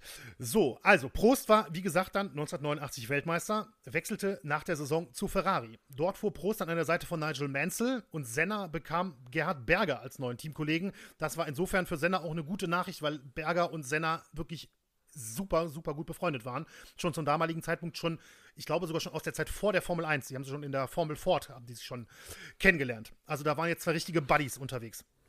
Auf der Strecke hieß das Duell aber meistens weiterhin Senna gegen Prost, denn Ferrari hatte auf McLaren aufgeholt und so konnte es eine Neuauflage der, ähm, ja, des Kampfes um die Fahrer-WM aus dem Vorjahr geben, was einige im, im, Endeffekt dann bezweifelt hatten, gedacht haben, na gut, jetzt geht Prost zu Ferrari, der wird jetzt keine Chance mehr gegen McLaren haben, aber Ferrari war verdammt stark ähm, im folgenden Jahr und von daher gab es dann die Neuauflage. So, Senna gewann. Ähm, also wir sind natürlich im Jahr 1990. Ich musste gerade selber noch mal kurz nachgucken, weil ich hier mit den Zahlen fast durcheinander komme. So, also 1990 sind wir. Ferrari, ähm, äh, Senna gewann sechs der ersten zwölf Saisonrennen, Prost gewann vier. Also wir sehen schon auch hier beide wieder zehn der ersten zwölf Rennen gewonnen, auch wenn diesmal in unterschiedlichen Autos. Extrem dominant weiterhin diese Rivalität. In der WM konnte sich Senna einen Vorsprung erarbeiten, als, ähm, als Prost aber im 14. von 16 Saisonrennen in Spanien nochmal gewann, während Senna dort ausschied, wurde es tatsächlich nochmal spannend. Senna hatte nämlich dann 11 Punkte Vorsprung auf Prost, als es zum vorletzten Rennen der Saison 1990 ging und das fand wo statt? Wieder in Suzuka. Und wie im Vorjahr konnte die WM-Entscheidung also wieder bei diesem Grand Prix von Japan fallen, äh, fallen und es war, also muss man sich mal vorstellen, wenn man das heute, äh, ich kann mir das richtig vorstellen, wie das auch in den Medien aufbereitet wurde. Im Vorjahr 1989 gab es diesen verheerenden Unfall, also verheer, nicht verheerend, ist ja nichts passiert, aber ich meine, ne, es war halt ein Riesenskandal, dass, dass es so einen Unfall dann gab zwischen den WM-Führenden. Und äh, jetzt sind wir ein Jahr später, wieder geht es um die WM, wieder sind es die beiden und es ist wieder Suzuka. So, Senna war erneut der schnellste im Qualifying. Prost äh, startete von Platz 2. Also auch hier die gleiche Voraussetzung wie im Vorjahr. Doch diesmal gab es schon vor dem Rennen eine große Kontroverse, denn Senna kritisierte, dass in Suzuka die Pole Position auf der in Anführungszeichen dreckigen Seite der Strecke liegt, während eben Platz 4, äh, Platz 2, Platz 4, Platz 6 und so weiter, also die geraden Zahlen, auf der Seite der, ähm, der Strecke liegen, die auch im Rennen befahren wird. Na, also wer das jetzt, wer, Ja, ich glaube, das du, du, erklär das ruhig nochmal kurz, Benny. Okay, ja. okay. Also das gibt es ja häufiger, also es gibt auch heute nochmal, dass man manchmal so eine Diskussion lebt, die, die, der, der startet aber von der dreckigen Seite. Die dreckige Seite ist im Prinzip, also oder sagen wir mal so, im Rennen fahren ja alle möglichst Ideallinie. Ne? Manchmal gibt es natürlich leichtere Abweichungen und so weiter. Aber wenn sie auf die Zahl, Startzielgerade kommen etc., dann ähm, fahren alle im Prinzip die gleiche Linie. Außer bei Überholmanövern. Und diese Linie ist eben durch durch die Reifen über die ganzen Runden hinweg, ich weiß nicht, vielleicht sogar über die ganzen Jahre hinweg, keine Ahnung. Da bin ich jetzt dann technisch nicht so bewandert, aber auf jeden Fall am Rennwochenende ähm, fahren schon bei den Trainings, beim Qualifyings, beim Warm-up etc. alle da entlang. Da ist einfach der beste Grip und du musst halt vom Start weg, logischerweise müssen die Reifen so gut greifen wie möglich, damit mhm. du so gut wie möglich vom Startplatz wegkommst. Deswegen ist die saubere genau. Seite immer ein Vorteil. Und auf der anderen Seite eben die sogenannte dreckige Seite, ähm, auf der ist halt deutlich weniger äh, Grip. Da liegt vielleicht auch noch mal ein bisschen was rum. Also jetzt nicht irgendwie ein Kühlschrank oder so, aber halt im, im Miniaturformat. ja, der Satz kann. Ein Kühlschrank. Ja, das ist gut. Ich, ich wollte jetzt nur verdeutlichen, keine Gegenstände ja. in dem Sinne oder so, ne? Man Aber vielleicht das mal ja voll, kleinere Steinchen mal, oder irgendwas. Wenn die mal, genau, wenn die mal bei, bei Überholmanövern mal ausweichen, sieht man, dass so kleine Partikel, Steinchen, was auch immer, genau, dann Partikel immer hochfliegen hinter den, hinter den Hinterreifen. Also Partikel, keine Kühlschränke, genau. Vielleicht nur noch eins äh, dazu, weil du gerade, ähm, das fiel mir jetzt echt nur so, kam mir, schoss mir so in den Kopf weil du meinst eventuell sogar über Jahre. Ich kann die Frage, also ob der Grip sich sogar über Jahre ähm, da aufbaut sozusagen, das kann ich auch nicht richtig beantworten. Ich habe nur gehört äh, im Rahmen oder im Zuge irgendeines Formel 1 Rennens jetzt der letzten Saison, ich weiß nicht mehr welches es war, aber da gab es eben auch diese ein Gespräch über den Grip. Und ähm, es ist ja so, dass die Formel 2 mit der Formel 1 zusammenreist mhm. ne, und vorher mhm. immer die Rennen äh, hat. Und tatsächlich soll es wohl so sein, dass der Grip, den die Formel 2 Autos hinterlassen, gar keine großen Auswirkungen auf die Formel 1 Autos hat, weil es unterschiedliche Reifen sind. Ah, tatsächlich. Okay. Also ähm, das hat mich auch total gewundert. Es ist immer noch mit Sicherheit ein Unterschied, als ob du auf der dreckigen ja. Seite fahren musst, weil die Partikel und der Schmutz wird natürlich beseitigt. Aber dieser Grip, der entstehen muss, damit du wirklich ja auf der auf der Strecke klebst, den können die Formel 1 Autos für sich eigentlich nur selber produzieren. Also ah. ähm, das habe ich damit rausgenommen. Ja. Ach, spannend. Mir jetzt ja, ein, ja. ja, guter guter Hinweis auf jeden Fall. Ähm, so, also Suzuka 1990. Wie gesagt, Senna kritisierte eben im Vorfeld, dass die Pole Position in Suzuka auf der dreckigen Seite liegt und er versuchte gemeinsam mit Gerhard Berger noch vor dem Qualifying eine Änderung durchzusetzen, weil es eben seiner Meinung nach ein so großer Nachteil beim Start war. Und angeblich soll es Zusicherung der Rennstewards vor Ort auf Senners Antrag ähm, vor dem Qualifying gegeben haben, das zu ändern. Also, dass man quasi das nach dem Qualifying die äh, Pole Position eben auf der sauberen Seite liegt. Doch später soll sich dann, am, am gleichen Tag noch, soll sich dann ähm, FISA-Präsident Jean-Marie Balestre, da ist er schon wieder, eingeschaltet haben und die äh, Entscheidung revidiert haben. Also das hat dann schon ein bisschen Geschmäckle, finde ich. Mhm. Ähm, auf jeden Fall, Senna holte die Pole und hatte wahrscheinlich zu dem Zeitpunkt gedacht, er startet von der sauberen Seite, war das war dann aber doch nicht so. Und er war entsprechend außer sich. Ne? Also das kann man sich ja, kann man sich ja vorstellen. Kurz zum Hintergrund übrigens noch weil äh, ich habe das extra nochmal nachgeguckt. Ähm, manchmal hat man das so gelesen, wenn man jetzt irgendwie Artikel drüber liest oder so weiter. Manchmal klang es für mich so, oder es hat sich so ein bisschen, so, ich hatte so das Gefühl, hat sich wie so ein Mythos eingeprägt bei einigen, dass für, extra für äh, Suzuka 1999, äh, 1990 Entschuldigung, die Startseiten eben geändert wurden. Also, dass es in den ja. Vorjahren nicht so gewesen sein soll, das stimmt aber nicht. Ja, sondern die Pole in Suzuka war auch in den Jahren davor immer auf der dreckigen Seite. Ne? Also, das war, Senna wollte das einfach nur ändern. Das wollte, es wurde auch tatsächlich, ich glaube, 91 oder 92 tatsächlich auch wirklich geändert. Mhm. Aber ähm, eben damals noch nicht. Und es war nicht so, dass man es jetzt extra für 1990 auf die dreckige Seite gelegt hätte, sondern das war vorher der Standard gewesen. Senna wollte das nur dann schon früher ändern, als es im Endeffekt passiert ist. So, äh, der Start lief dann auch tatsächlich so, wie von Senna befürchtet. Er startete auf der Pole, aber Prost eben von Platz 2 auf der sauberen Seite. Und wie schon im Vorjahr, von der dreckigen Seite startend, wurde Senna von Prost überholt. Und übrigens, das habe ich auch mal nachgeguckt, auch Platz 4 der von Platz 4 startende Gerhard Berger hat den auf drei startenden Menzel überholt. Also mhm. tatsächlich kann man sagen, okay, da hat sich schon so ein Muster abgezeichnet. Prost zog also davon, aber Senna war nur knapp hinter ihm.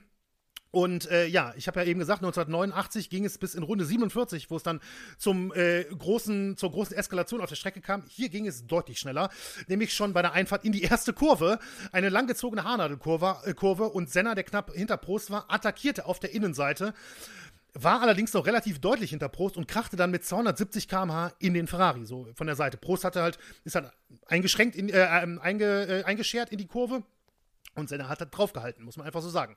Beide rutschten über das Kiesbett und in die Reifenstapel und das Rennen war für beide vorbei. Also da war gar keine Chance. Die Autos waren völlig, völlig im Eimer. Keine Chance, dass da nochmal einer zurückkommen könnte. Und viele haben natürlich vermutet, dass Senna nach Prosts Manöver 1989 und der Entscheidung gegen die Änderung der äh, Seite bei der Startaufstellung eben mit Absicht voll reingehalten hat und den Crash in Kauf genommen hat. Jedenfalls ist das passiert, was im Vorjahr andersrum der Fall war. Als Prost reingehalten hat die, äh, und es zum Unfall kam, war danach Prost Weltmeister, hier Senna und damit war Senna Weltmeister. Also immer haben sie quasi in den beiden Jahren mit einem Crash direkt im direkten Duell die WM letztendlich entschieden. Beide suchten nach dem Rennen die Schuld beim anderen. Prost sagte in einem Interview auf die Frage, ob er glaube, dass Senna mit Absicht in ihn hineingefahren sei, zu 100 Prozent. Und in einem anderen Interview sagte Prost, alles, was hier passiert ist, hat der Welt sein wahres Gesicht gezeigt. Für ihn ist es viel wichtiger, die Weltmeisterschaft zu gewinnen, als für mich. Es ist das Einzige, was er im Leben hat. Er ist völlig durchgeknallt. Dieser Mann hat keine Werte. Also wirklich schon, also das ist schon, das ist schon harter Tobak, finde ich. Also in einem professionellen Interview sind das schon wirklich ähm, harte Worte. Und die Beziehung war hier wirklich absolut an einem Tiefpunkt. Das kann man nicht anders sagen zwischen den beiden. Beide sollen sich auch nicht mal die Hände geschüttelt haben, sondern sich wirklich größtenteils ignoriert haben. Schon in den Wochen zuvor oder in den Rennen zuvor. Und hier hat es dann wirklich nochmal den negativen Höhepunkt erreicht, kann man vielleicht so sagen. Senna wurde später nach dem Rennen dann auch noch von Jackie Stewart interviewt. Stewart, selbst dreimaliger Weltmeister in der Formel 1 und inzwischen als TV-Experte äh, aktiv. Und das Interview ähm, packe ich euch auch in die Show Notes. Das sind ungefähr sechs Minuten lang, logischerweise auf Englisch. Aber ich finde trotzdem, dass man das unbedingt mal anschauen sollte, wenn man der, äh, der Sprache mächtig ist. Denn das Interview gilt als eines der legendärsten der Formel 1-Geschichte. Und ich muss wirklich sagen, ich habe da teilweise Gänsehaut bekommen, ähm, als ich mir das angeguckt habe, wenn Senna spricht. Denn Stewart, der galt lange Zeit als ähm, Sympathisant von Prost und der stellt wirklich sehr kritische Fragen und unter anderem sagt er auch, das ist im Prinzip gar keine Frage, sondern eher so eine Feststellung, der sagt halt, dass Senna in den vergangenen drei, vier Jahren öfter mit Autos anderer Fahrer kollidiert sei als alle Weltmeister vor ihm. Na, also macht Senna im Prinzip so einen Vorwurf, dass er so ein mhm. Bully, Rowdy, was auch immer, sag ich mal jetzt, äh, wäre. Und Sennas Antwort äh, ist dann, ich zitiere jetzt wieder, ich finde es erstaunlich, dass Sie, also Stuart, dass Sie eine solche Frage stellen, Stuart, weil Sie sehr erfahren sind und viel über Racing wissen und Sie sollten wissen, dass Sie als Rennfahrer ständig einem Risiko ausgesetzt sind. Denn Rennfahrer zu sein bedeutet, dass Sie gegen andere Leute Rennen fahren. Und danach folgt eben das vielleicht bekannteste Zitat von, von Senna, jetzt einmal kurz im Original. If you no longer go, if you no longer go for a gap that exists, you are no longer a racing driver. Also quasi übersetzt, wenn du nicht mehr in die Lücke stichst, die existiert, dann bist du kein Rennfahrer mehr. Und das ist wirklich, also das ist so ein, ich, ich wusste nicht, ich kannte das Zitat, aber ich wusste nicht, woher das stammt. Das ist mir jetzt quasi in der Vorbereitung auf die Folge habe ich das in dem Interview dann gehört und ich wusste in dem Zusammenhang früher, vorher, vor der Vorbereitung auch nicht, dass es in dem Zusammenhang eben mit diesem Unfall mit 1990 mhm. mit Prost äh, kam, denn es ist wirklich, also es ist so ein, so ein ganz besonderes Formel-1-Zitat und übrigens auch ein Satz, den Lewis Hamilton 2016 zitierte, also wirklich als Senna, ähm, Sennas Satz zitierte, als es eben um die Duelle mit Nico Rosberg damals ging, wo wir uns ja auch erinnern vielleicht, dass es da ja auch durchaus mal mhm. äh, gekracht hat zwischen den beiden. Also wirklich, ähm, ich finde, wirklich ein ganz besonderer historischer Moment. Also für mich total der Gänsehautmoment gewesen. Und dann jetzt, bevor, also wir machen einen ganz kleinen Zeitsprung, allerdings nur für einen Satz, denn ein Jahr nach dem Unfall von Suzuka gab Senna zu, dass er es drauf angelegt habe. Er sagte dann Zitat einmal in einem Interview, es war mir egal, ob wir crashen würden. Also im Prinzip nach dem Motto, jetzt hier Augen mhm. zu und durch. Ne? Also muss man dann einfach so sagen, was viele vermutet hatten, war korrekt. So, jetzt aber zurück zu Prost und Senna, denn wie gesagt, Senna war 1990 Weltmeister damit und ging als Titelverteidiger in die Saison 91. Ich habe ja gerade gesagt, die großen Unfälle waren eben dann 1989 und 1990. Die Beziehung zwischen beiden war wirklich absolut, also wirklich völliges Zerwürfnis zu dem Zeitpunkt. Ich weiß nicht, also Hass finde ich ist immer so ein hartes Wort, deswegen möchte ich das eigentlich nicht benutzen hier. Ähm, ich weiß auch nicht, ob man sie als Feinde bezeichnen kann, aber es war schon, glaube ich, auf, auf Formel 1-Niveau schon wirklich extrem, was, äh, was zwischen den beiden zu dem, Zeitpunkt, zu dem Zeitpunkt passiert ist. So, Senna ging also, wie gesagt, als Titelverteidiger in die Saison 1991. An seiner Seite wieder sein Freund und Teamkollege Gerhard Berger. Prost blieb bei Ferrari, bekam allerdings Jean Alesi als neuen Teamkollegen, Teamkollegen, nachdem es ein Zerwürfnis zwischen Prost und Nigel Mansell gab. Also Prost war ja auch sicherlich kein Kind von Traurigkeit. Da gab es öfters mal Stress auch mit anderen Teamkollegen und Mansell wechselte dafür dann zu Williams. Der Konflikt zwischen Senna und Prost, der kühlte allerdings deutlich ab im Jahr 1991. Sicherlich auch, weil Prost 1991 einfach keine wirkliche Konkurrenz war. Senna war absolut überlegen, gewann sieben von 16 Rennen und wurde eben mit größerem Abstand Weltmeister. Prost hingegen gewann kein einziges Rennen und wurde nur WM-Fünfter. Das ist natürlich auch im Prinzip so eine Möglichkeit, um so einen Druck aus einer Rivalität ja, zu nehmen, ja. sage ich mal, logischerweise. Ne? Zweiter hinter Senna wurde dafür Nigel Mansell, der allerdings mit 24 Punkten Rückstand auch wirklich keine echte Titelchance eigentlich hatte über einen Großteil der Saison. Und damit hatte Senna dann eben seinen dritten Fahrer-WM-Titel geholt. Prost wiederum, der hatte auch noch Probleme, nämlich bei Ferrari. Der war nämlich schon vor dem Saisonende 1992 von Ferrari entlassen worden, obwohl er ein absoluter Superstar der damaligen Zeit war. Der hatte nämlich, der war so unzufrieden mit dem Ferrari, dass er das Auto nach einem Rennen mit einem Lastwagen verglichen hatte in einem Interview. Und da kann man sich vorstellen, das mögen die Menschen der Scuderia Ferrari überhaupt nicht. Ne? Und ähm, ja, die haben dann die Reißleine gezogen und damit war für Prost die Saison 1992 sogar schon früher beendet. Und 1992 übrigens auch noch, kurzer Nebensatz, war auch die Saison, in der Michael Schumacher sein Formel-1-Debüt gegeben hat. So, ähm, nee, Entschuldigung, 91, Verzeihung, ich, ich habe gerade einen Zahlendreher drin gehabt. Das war gerade das, das Jahr 1991. So. Ja. Jetzt kommen wir zu 1992. Und das Jahr 1992 sorgte dann nämlich für einen Machtwechsel in der Formel 1 Prost hatte kein Cockpit für das Jahr, machte nur einige Testfahrten und äh, Senna gewann zwar drei Rennen, aber er fiel bei anderen Rennen einfach zu oft aus und der McLaren war einfach nicht mehr stark genug, denn Williams hatte massiv aufgeholt und nun das beste Auto. Nigel Mansell dominierte und wurde überlegen Weltmeister vor äh, Ricardo Patrese und Michael Schumacher. Senna wiederum wurde nur WM-Vierter. Und die Saison 1993 stand dann ganz im Zeichen des Comebacks von Prost, der nämlich zurückkam und ein Cockpit beim Weltmeisterteam Williams bekam, woraufhin Mansell, der sie ja vorher schon mal mit Prost zerstritten hatte, ankündigte, Williams wiederum zu verlassen. Prost wollte allerdings selbst auf gar keinen Fall Senna wieder als Teamkollegen, denn bei, ähm, bei Williams gab es ein freies Cockpit und die hatten mit dem Gedanken gespielt. Also ließ sich Prost eine Klausel in den Vertrag schreiben, dass Senna 1993 auf gar keinen Fall zu, William, zu Williams wechseln darf.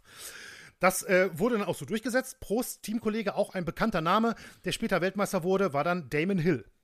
Hm. Der hatte dann 1996 später ja dann einen WM-Titel gewonnen. Entschuldigung, ich muss mal einmal kurz husten.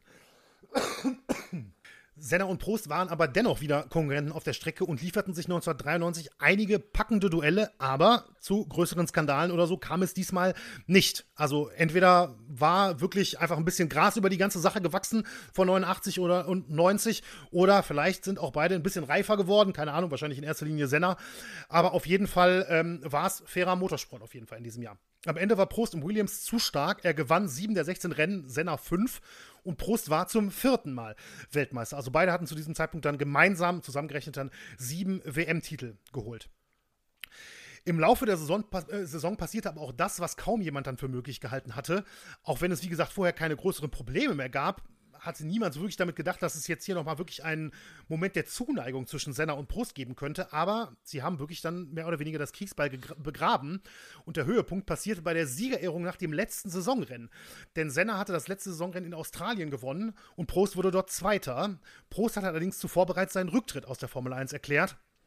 Und bei der Siegerehrung holte Senna Prost dann eben mit sich aufs oberste Treppchen, hob dessen Arm in die Luft und das ist wirklich so ein, eins der ganz besonderen Formel-1-Bilder die erbitterten Rivalen äh, der Vorjahre stehen dann plötzlich jetzt hier beim, ne, nochmal dem großen Triumph von Prost und dessen Karriereende gemeinsam auf dem, auf dem obersten Treppchen äh, mit, dem, mit dem Arm in die Luft. Also das fand ich ist ein total schöner Moment gewesen.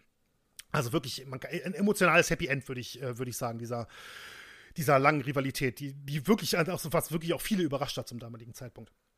So, und jetzt, äh, wir kommen jetzt langsam zum, zum, zum Ende der, der heutigen Folge, oder zumindest jetzt nicht der heutigen Folge, aber zumindest hier der ähm, Geschichte zur Rivalität von Senna und Prost. Senna wechselte 1994 zu Williams und übernahm das Cockpit von Prost tatsächlich.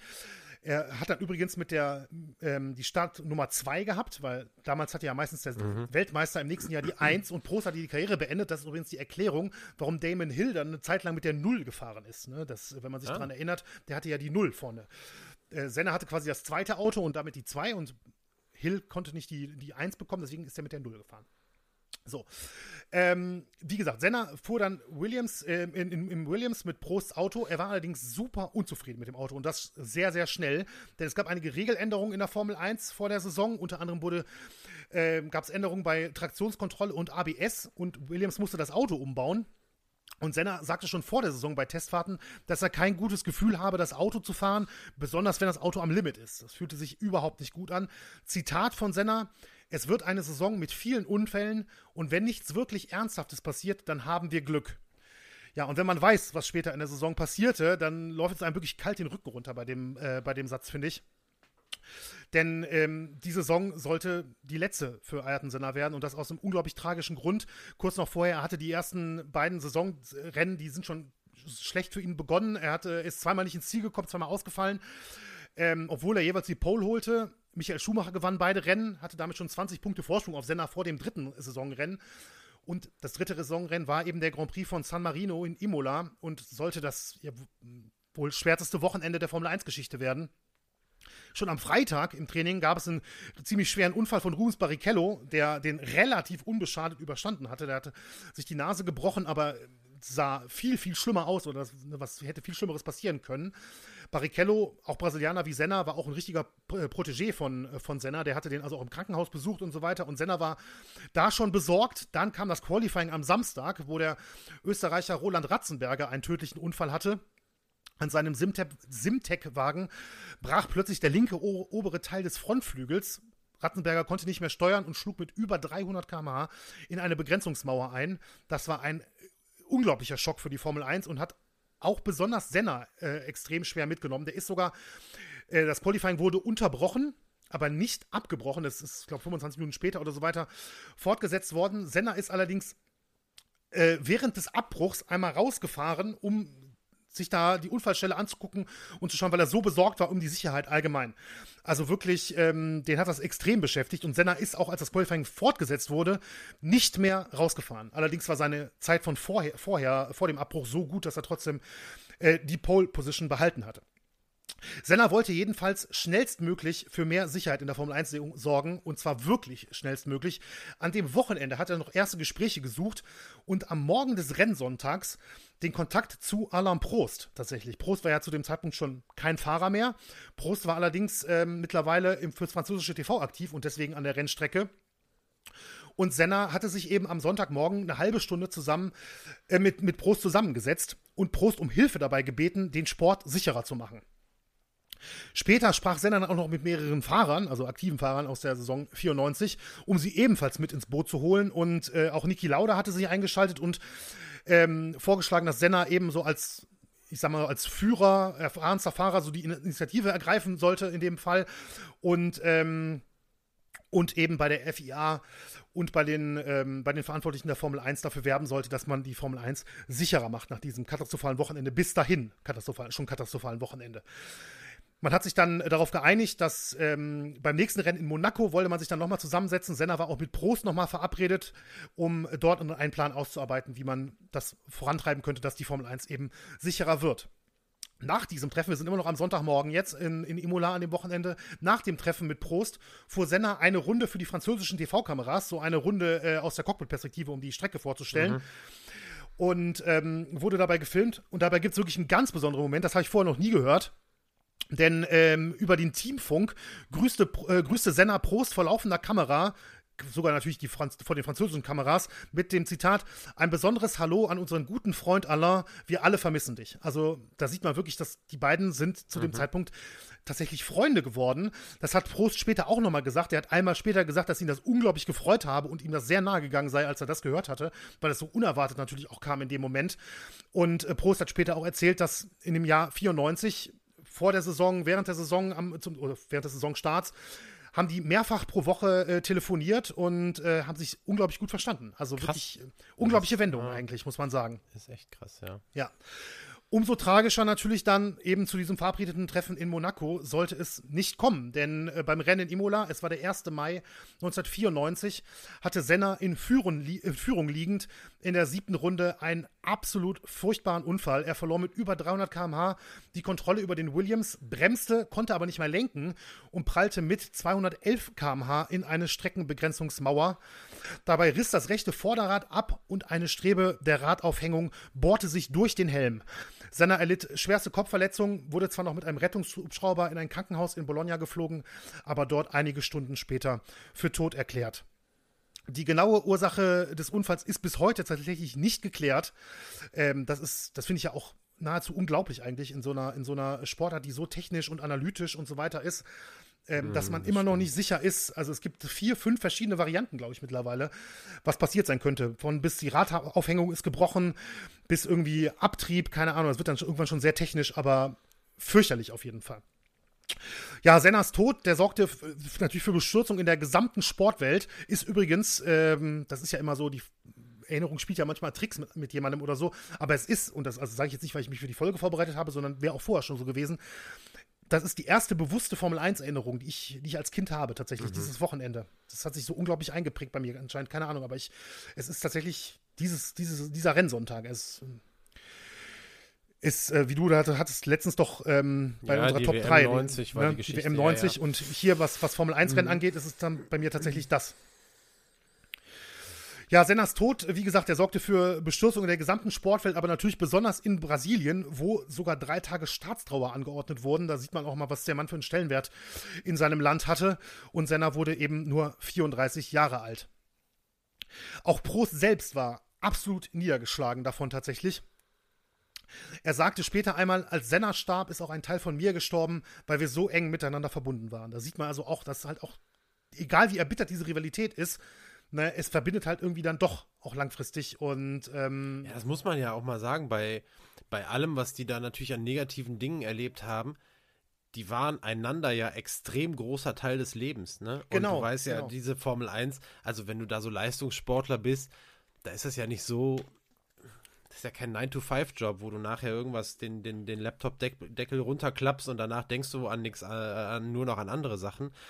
Das ist ja ein Leben auch, nicht nur ein Beruf, ja. sondern es ist ja auch ja. ein Leben. Und da spielt die größte Rivalität, die die beiden äh, in ihren Karrieren jemals hatten, natürlich eine riesengroße Rolle. Ne? Genau. Also ja. ich glaube, ähm, selbst wenn die nachher nicht ähm, noch sich so gut verstanden hätten, hätte das wahrscheinlich trotzdem, weil es einfach menschlich ist, äh, bei dem einen unfassbaren, auch bei Prost einen unfassbaren mhm. Stich ins Herz gegeben. Ne?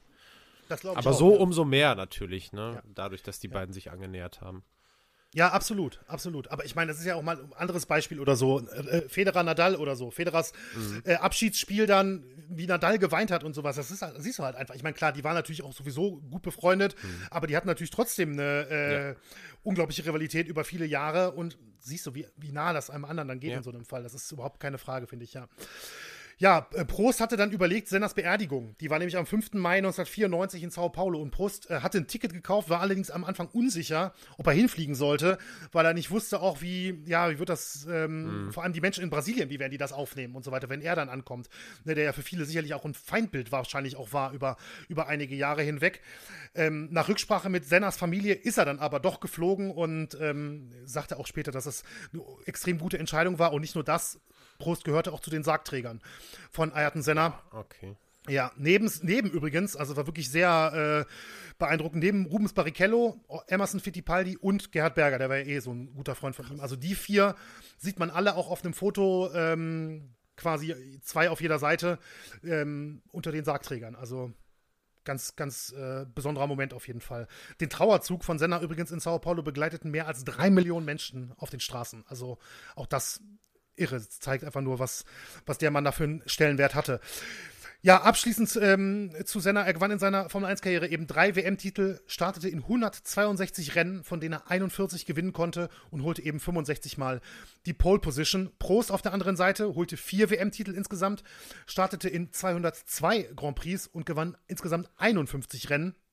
Er holte 33 Mal die Pole Position. Und eben diese Pole Position 65 von Senna und die 51 Rennsiege von Prost, das waren tatsächlich Rekorde, die, wo man dachte, die werden ewig nicht gebrochen, bis dann eben Michael Schumacher kam. Ne? Ähm, mhm. Aber die waren wirklich jahrelang, jahrelang galten die als nahezu unantastbar und haben sich halt eben auch diese beiden Fahrer geteilt.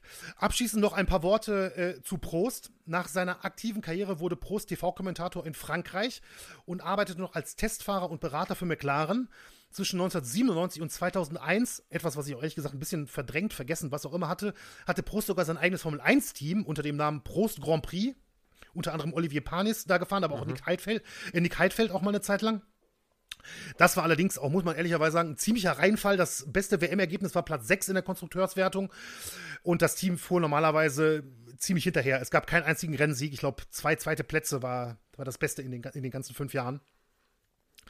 Also 2001 haben, hat man da den Stecker gezogen, in den 2000ern nahm Prost sogar tatsächlich noch an einigen kleineren Rennserien teil, unter anderem bei so einem Eisrennen in Frankreich, das er auch mal gewinnen konnte. Ähm, und später arbeitete Prost dann weiterhin als Berater in der Formel 1, zuletzt für das Team Alpine und dort machte er tatsächlich auch Anfang 2022 nochmal Schlagzeilen, als das nämlich im Streit auseinanderging. Also der ist jetzt mittlerweile nicht mehr Berater beim äh, Team Alpine ist heute 67 Jahre alt und äh, ja, hoffentlich glücklich äh, in Frankreich. Ich habe allerdings jetzt ehrlich gesagt auch mal, ich habe mal geguckt, ob man was findet, was so die letzten Monate so passiert ist, aber das letzte mhm. war tatsächlich aus dem Januar 2022, aber ja. So, das äh, von meiner Seite zu, ähm, zu Senna und Prost und wie ich, wie ich finde, äh, also eine unglaublichen, also eine unglaubliche Rivalität aus, aus, nicht nur aus Formel 1 Sicht tatsächlich. Wir hatten ja schon mal eine Top 3 der größten Rivalitäten. Da hatte das, glaube ich, äh, keiner von uns dabei, auch sicherlich auch aus dem Grund, weil man sich damit vielleicht noch nicht so intensiv beschäftigt hatte. Mhm. Jetzt müsste ich schon mal überlegen, ob es nicht vielleicht einen Platz äh, verdient hätte, weil es eben so ein paar Jahre waren, die, ähm, ja, die wirklich unglaublich äh, historisch waren. Voll. Ich meine sogar, wir hätten damals auch eine Zuschrift bekommen ähm, mit, einer, mit einer Top 3 von einem Hörer, oder ich ja, müsste, glaube ich, von einem Hörer gewesen sein, der gesagt hat, ihm hätte da auch Senna gegen Prost gefehlt. Glaube ich, meine ich mich erinnern zu können. Könnte Vielleicht, sein. Benny, was den Ablauf angeht, wo wir jetzt schon da sind bei den Rivalitäten, wollen wir die Diskussion doch noch vorziehen? Wollen wir jetzt direkt noch ein paar Worte dazu sagen, bevor wir zu Pams Voicemail übergehen? Ist dir das lieber? Können, können, wir gerne machen. Das geht ja, das dauert ja jetzt auch nicht, nicht super lange. Also ich hatte einmal eben gerade ansprechen wollen, auch wir haben, also klar, es fehlt uns natürlich ein bisschen das äh, Wissen und natürlich auch die Erfahrung aus den, gerade aus den 70er, 60er Jahren etc. Ähm, aber ich würde jetzt, ich würde jetzt persönlich nach meiner Vorbereitung und zumindest dem, was ich in meiner aktiven Zuschauerzeit in der Formel 1 erlebt habe, würde ich sagen, Senna und Prost, das ist die beste oder größte Rivalität der Formel 1 Geschichte. Ähm, gerade auch, weil es eben über mehrere Jahre so hinweg ging. Dann, aber ich frage dich mal, wie siehst du das? Hm es ist ja immer, ich sag mal so, das ist ja immer der Unterschied zwischen den zwischen den jetzt in dem Fall Rivalitäten oder den Erlebnissen, die man hat oder die man sich erarbeiten muss. So mhm. wie du dir jetzt mhm. eben Senna und Prost erarbeitet hast. Und ich kenne das Gefühl ja, ne? Jetzt gerade auch von Schattenseiten, wenn man über Dinge spricht, die man selber nicht mitbekommen hat, sich aber so tief da hat hineinziehen lassen, ähm, dass man wirklich sich ein gutes Bild machen kann, dann kommt man eben auch manchmal zu einem anderen Schluss. Und in dem Fall muss ich ganz ehrlich sagen, nach dem, was du erzählt hast, bringt diese Rivalität halt wirklich alles mit. Also, ne, es ist ja so, du hast ja gesagt, wir sind ja beide ein bisschen zu jung, um es wirklich äh, aktiv miterlebt zu haben. Ähm, also wir können eben uns nur, müssen uns da auf Sekundärquellen verlassen und können nicht unser, unser eigenes Gehirn befragen. Aber nach dem, was du erzählt hast, muss ich ganz ehrlich sagen, ist es schon, ähm, bringt es alles mit, was so eine Rivalität irgendwie ausmacht. Zwei völlig unterschiedliche Charaktere, zwei äh, Leute, die auf sehr unterschiedliche Art und Weise auch zum sportlichen Erfolg kommen. Ne? Das Analytische mhm. bei Prost hat sich mhm. ja auch mhm. auf der Rennstrecke wieder gespiegelt, genauso wie dieses Draufgängertum, das bei, äh, bei Senna gemacht hat. Und ähm, dann eben gibt es ja wirklich auch noch ähm, äh, in, jetzt innerhalb dieser Beziehung insofern ein Happy End, dass beide nachher auch noch irgendwie zueinander gefunden haben. Also ist es ja wirklich ein, ein, ein Stoff für die Film, äh, für Drehbücher, ne? muss man ja ehrlicherweise sagen. Und dementsprechend kann ich es total verstehen. Nach dem, was du mir erzählt hast, sind mir die beiden näher, so als Typen irgendwie oder als Duo, als, als Rivalitätsduo, als das zum Beispiel im Moment Hamilton und Verstappen sind. Mhm. Ähm, es ist für mich immer so aus deutscher Brille, äh, wenn Michael Schumacher eben eine Rolle gespielt hat. Michael Schumacher hat ganz große Rivalitäten eben auch gehabt. Die Damon Hill-Rivalität war ein bisschen kürzer, aber äh, jetzt habe ich den Namen vergessen. Wer war hier noch ähm, zu Ferrari-Zeiten? Mika Häkkinen war eine der großen Rivalitäten. Die bringen jetzt auf der persönlichen Ebene ähm, nicht so viel mit, äh, muss man sagen, aber sportlich habe ich da halt mehr mitgefiebert. Deswegen, mhm. Ja, es ist super schwer. Aber ähm, historisch betrachtet, wenn man es versucht, glaube ich, kommt man an dieser Rivalität nicht vorbei, wenn man die größte Rivalität in der Formel 1-Geschichte irgendwie sucht. So, Hamilton-Rosberg war halt auch kurz. Äh, Stimmt, aber heftig, ja. dass, ja. Ähm, weil, weil, da war es ja im Prinzip umgekehrt eigentlich. Die beiden waren am Anfang sehr gut befreundet, haben zusammen gewohnt in Monaco mhm. und ähm, waren absolute Buddies und haben sich nachher ja wirklich wirklich, ja, also im, du hast ja auch gesagt, du willst das Wort Hass nicht verwenden, aber jetzt mal auf den Sport bezogen, ja wirklich nachher gehasst. Und ähm, äh, das fand ich jetzt noch eine der Rivalitäten, die ich halt auch einfach gut miterlebt habe, weil ich da intensiv geguckt habe. Aber ja, ich würde sagen, äh, Senna äh, Prost ist historisch gesehen wahrscheinlich die absolute Nummer eins, was das angeht. Und ähm, bevor du, äh, ich glaube, du hast noch eine, noch eine Frage, trotzdem, äh, für wen schlägt äh, dein Motorsportherz in, bei diesen beiden? Ja, ganz eindeutig für Senna. Ne? Ja. Also, da, also, ja, also das, so. ja. ähm, das geht einfach nicht, nicht anders. Ich meine, Senna, also erstmal bin ich auch extrem geprägt durch meinen Papa, weil der ein riesen Senna-Fan war. Ja, du ähm, hast das, glaube ich, auch schon mal erzählt. Den, hatte, den hatte ich ja schon mal in meiner Top 3 der 80er sogar drin. Und ähm, grundsätzlich muss man tatsächlich auch sagen, Senna, er ist aber auch natürlich der viel nahbarere Typ auch gewesen. Deswegen ist er auch viel beliebter allgemein auch gewesen. Prost hat sicherlich seine Fans, um Gottes Willen, das will ich überhaupt nicht absprechen. Aber ähm, es ist ja häufig so, ich meine, man sieht es ja auch so ein bisschen jetzt. Max Verstappen ist ja auch wahnsinnig beliebt bei, bei vielen. Ne? Klar, viele andere sagen, auch, mögen ihn überhaupt nicht, aber grundsätzlich, glaube ich, finden dieses, ich meine, der bringt halt Action auf die Strecke. Ne? Und ähm, ich glaube, das, das, äh, ja. das finden halt viele toll und da kann man, glaube ich, auch in gewisser Weise auch ein bisschen Parallelen ziehen. Und das ähm, lässt mich eigentlich auch so ein bisschen zu meinem zweiten Punkt kommen. Also eigentlich so ein bisschen jetzt, also wir hatten ja das, dieses Jahr 2021 in der Formel 1, das für mich eines der besten ja. Formel 1 Jahre war, die ich, die ich live erlebt habe, mit dem unglaublich spannenden Finale und eben auch diese Rivalität Verstappen-Hamilton und die war ja auch schon ziemlich giftig, die Rivalität, auch ja, zwischen den Teams Red Bull und Mercedes, also auch Toto Wolf und ähm, Christian Horner, das war ja jetzt auch nicht gerade Friede, Freude, Eierkuchen. Äh, jetzt ist allerdings natürlich Mercedes 2022 ähm, zumindest im Großteil der Saison doch ziemlich hinterhergefahren im Vergleich zu Red Bull. Verstappen wurde überlegen Weltmeister und damit ist auch automatisch in dem Fall auch wieder die Rivalität so einfach in den Hintergrund gerückt, sage ich mal. Na? Und ähm, ja, ich weiß nicht, ich, also ich persönlich musste direkt Parallelen ziehen, eben 89, 90, Senna Prost zu 2021 Verstappen Hamilton. Wäre jetzt die Frage, ja gut, nachdem was du gehört hast, geht dir das auch so? Genau. Ja, die Dramaturgie hat es hergegeben. Damals war es genau. Suzuka, es war auch das vorletzte Rennen. Äh, es war das vorletzte Rennen und letztes Jahr war es Abu Dhabi als letztes Rennen, muss es das ja dann gewesen Rennen, ja. sein, ne? Genau. Und äh, das eben auch mit ja Entscheidungen von oben, ne, die auch irgendwie mit, genau mit Entscheidungen ja. von oben, dann mit äh, dann war noch der Teamkollege involviert mit mit ja. Sergio Perez. Äh, das hat alles mitgebracht. Das war live das Beste, was ich jemals gesehen habe, dieses Rennen und hat die eine eine überragende Saison einfach nur gekrönt, muss man ehrlicherweise sagen. Und ich bin auch ähm, guter Dinge, dass das so weitergeht. Also klar, Mercedes hatte jetzt nicht das stärkste Jahr, hinten raus sind die richtig wieder gekommen mhm. und ich glaube, das geht weiter. Ehrlicherweise muss man allerdings sehen, ob der Konkurrent dann auch weiterhin Lewis Hamilton heißt oder ob mit George Russell nicht ein neuer wirklich? Protagonist dahin kommt. Und wir haben jetzt noch, und das könnte dann wirklich mal interessant werden, ähm, Ferrari hat Speed und äh, mit Charles Leclerc einen, der, was das Talent angeht, auf einer Stufe steht, glaube ich, mit äh, zumindest mit George Russell. Mag wohl sein, dass Verstappen noch ein halbes Podestchen weiter oben ist, zumindest im Moment, muss man mal sehen. Aber das kann schon sehr, sehr spannend werden. Also was das angeht, steht die Formel 1 so gut da wie sehr, sehr lange nicht. Äh, muss man sagen. Und diese Zeit der Dominanz, damals viermal Vettel hintereinander, dreimal, doch viermal, ähm, jetzt danach diese unfassbare Mercedes-Dominanz, das, was jetzt gerade passiert ist und was sich anbahnt, äh, ist ja nur gut. Und damals war es ja ähnlich. Ne? Also genau. dementsprechend, genau. ich kann das voll äh, nachvollziehen, dass man da so jetzt auch die Parallele zieht.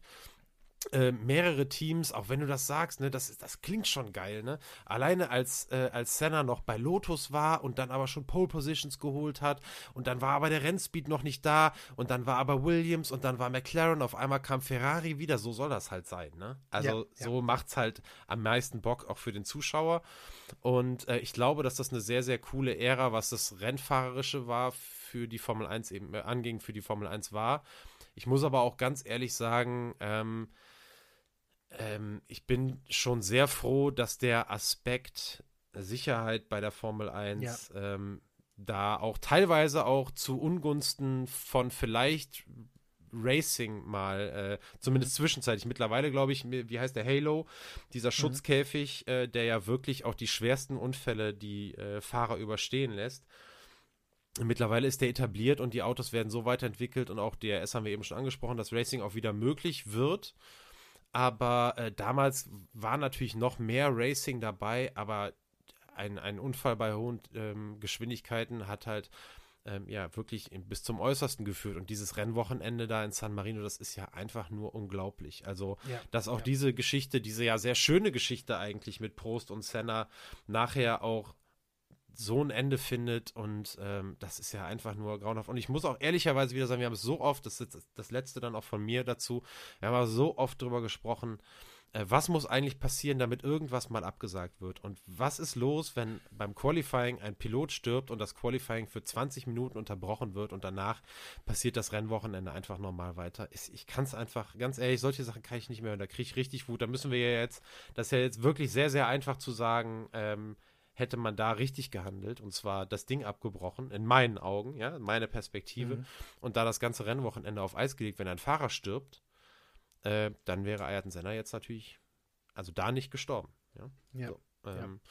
Und dementsprechend, ähm, ja, das ist so richtig, ein richtig mieser Beigeschmack, ähm, äh, Beigeschmack, ist, ihr wisst, wie ich das meine, ähm, aber dieser eigentlich sehr, sehr schönen Geschichte, Benny, die du uns da erzählt hast. Und ich muss echt sagen, als du auch so meinst, ja, ich mache Senna gegen Prost, äh, ich dachte so, okay, geil, geile Rivalität, aber ähm, ich wusste jetzt nicht so, wie es da mit Skandalen war. Aber jetzt, wo du die Folge erzählt hast, äh, muss ich ja sagen, es ist ja wie gemacht für unseren Podcast. Also ja, fand ich, fand ich auch. Also, ja. also die beiden Unfälle, das ist schon, also reinhalten, du musst halt sehen, also ja, ja.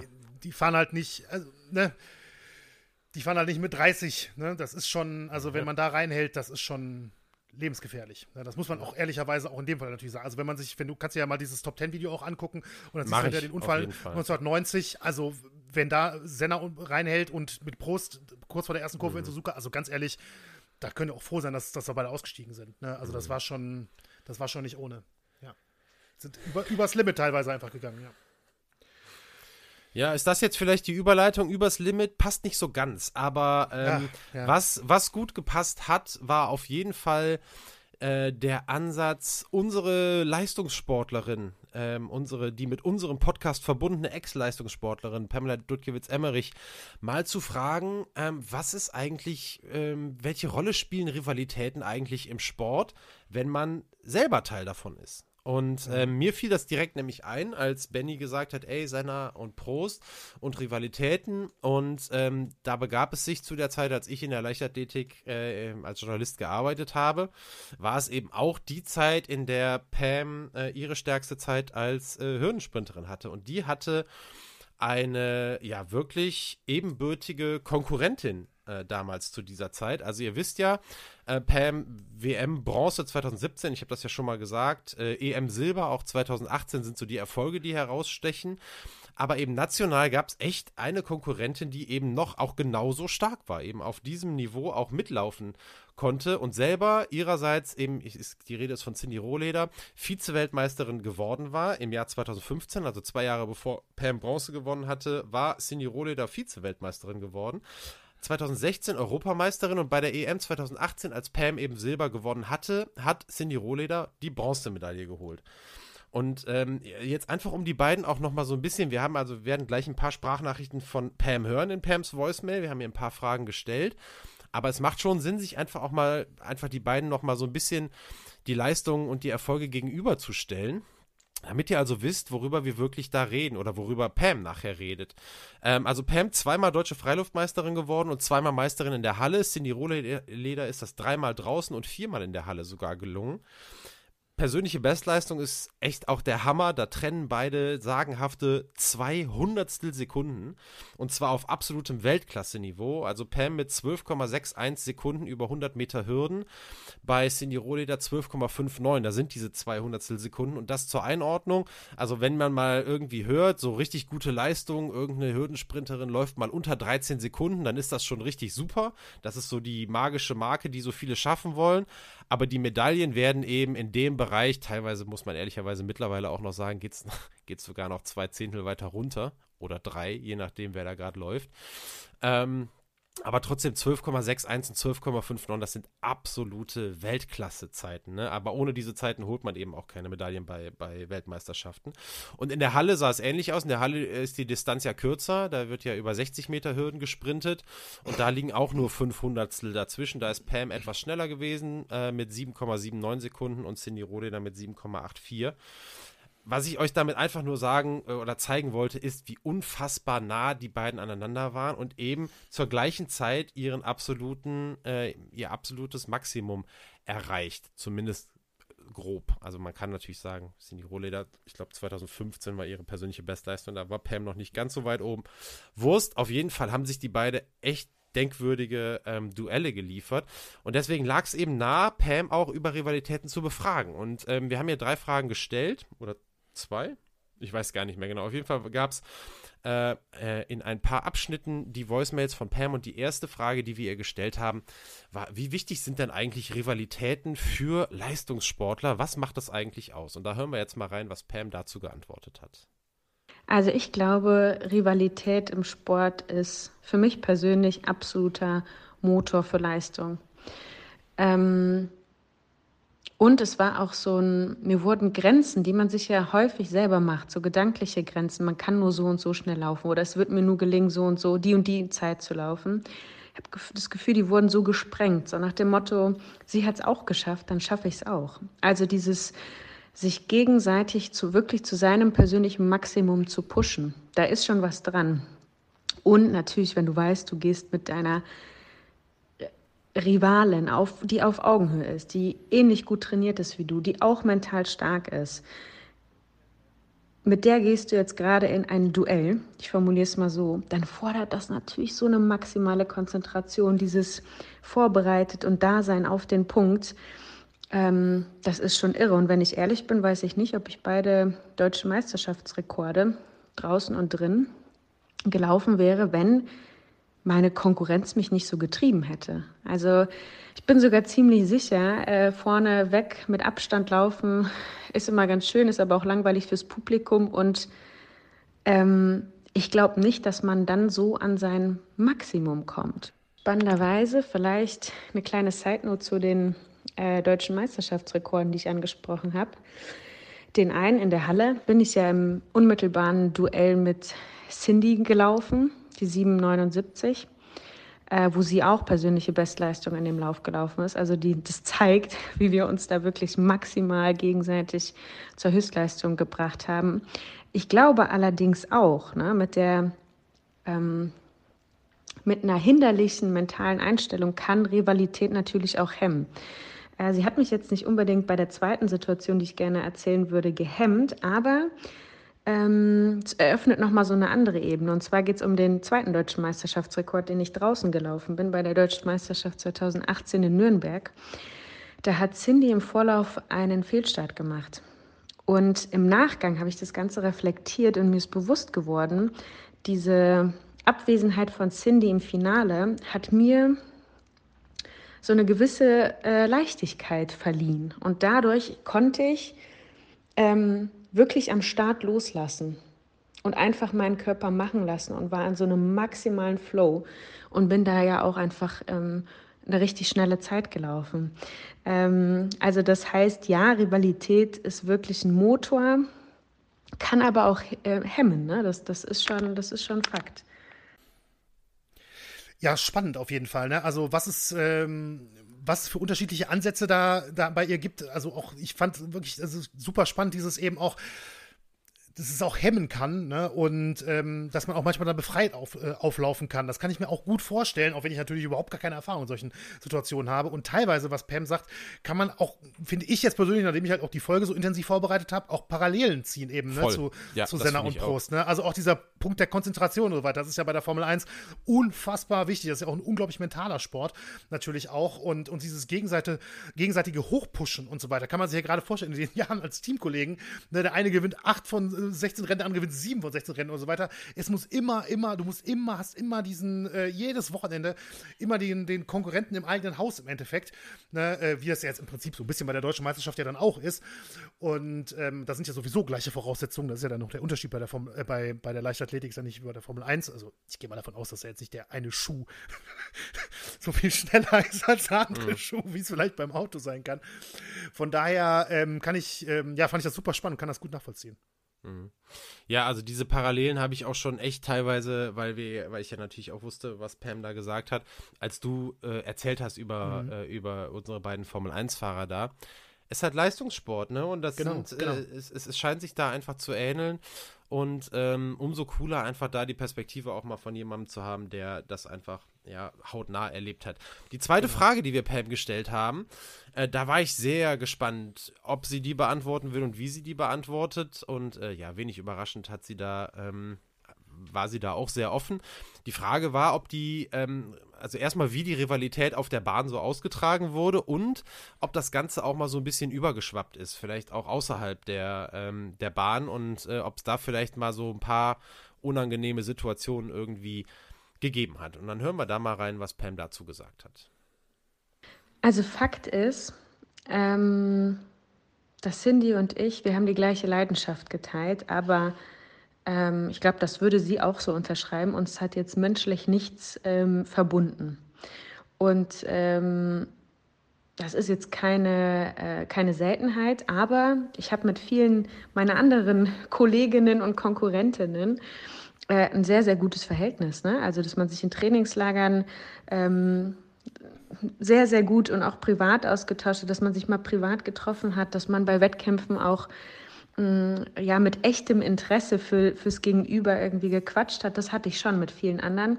Aber bei uns war es wirklich, ich formuliere es mal, äh, eine mehr oder weniger professionelle Ebene. Also wir hatten viele, viele Wettkämpfe, besonders die, wo wir so ein gleiches Leistungsniveau erreicht haben, da gab es kein Hallo im Vorfeld oder Smalltalk sowieso nicht oder ein Zulächeln auch nicht. Also es das war schon eine Form von Ignorieren und ich ähm, würde schon ganz klar sagen, dass das die Art und Weise nicht von mir auskam. Aber ich habe da jetzt auf kein Hallo bestanden. Ne? da ging es ja um was anderes, äh, wenn man da zu einem Wettkampf angereist ist. Ähm, aber, und das muss man sagen, auf der Bahn waren, war das immer ein sportliches und faires Verhalten. Also es gab da irgendwie keinen Trash-Talk im Vorfeld oder irgendwie jemanden ja, das irgendwie schwer machen wollen. Ganz im Gegenteil, jeder hat seinen Job gemacht und am Schluss, das ist ja das Schöne an einer metrischen Sportart, war klar, wer gewonnen hat. Und äh, da gab es aber immer ein, eine Gratulation. Ob herzlich oder nicht, aber sie gab es. Ne?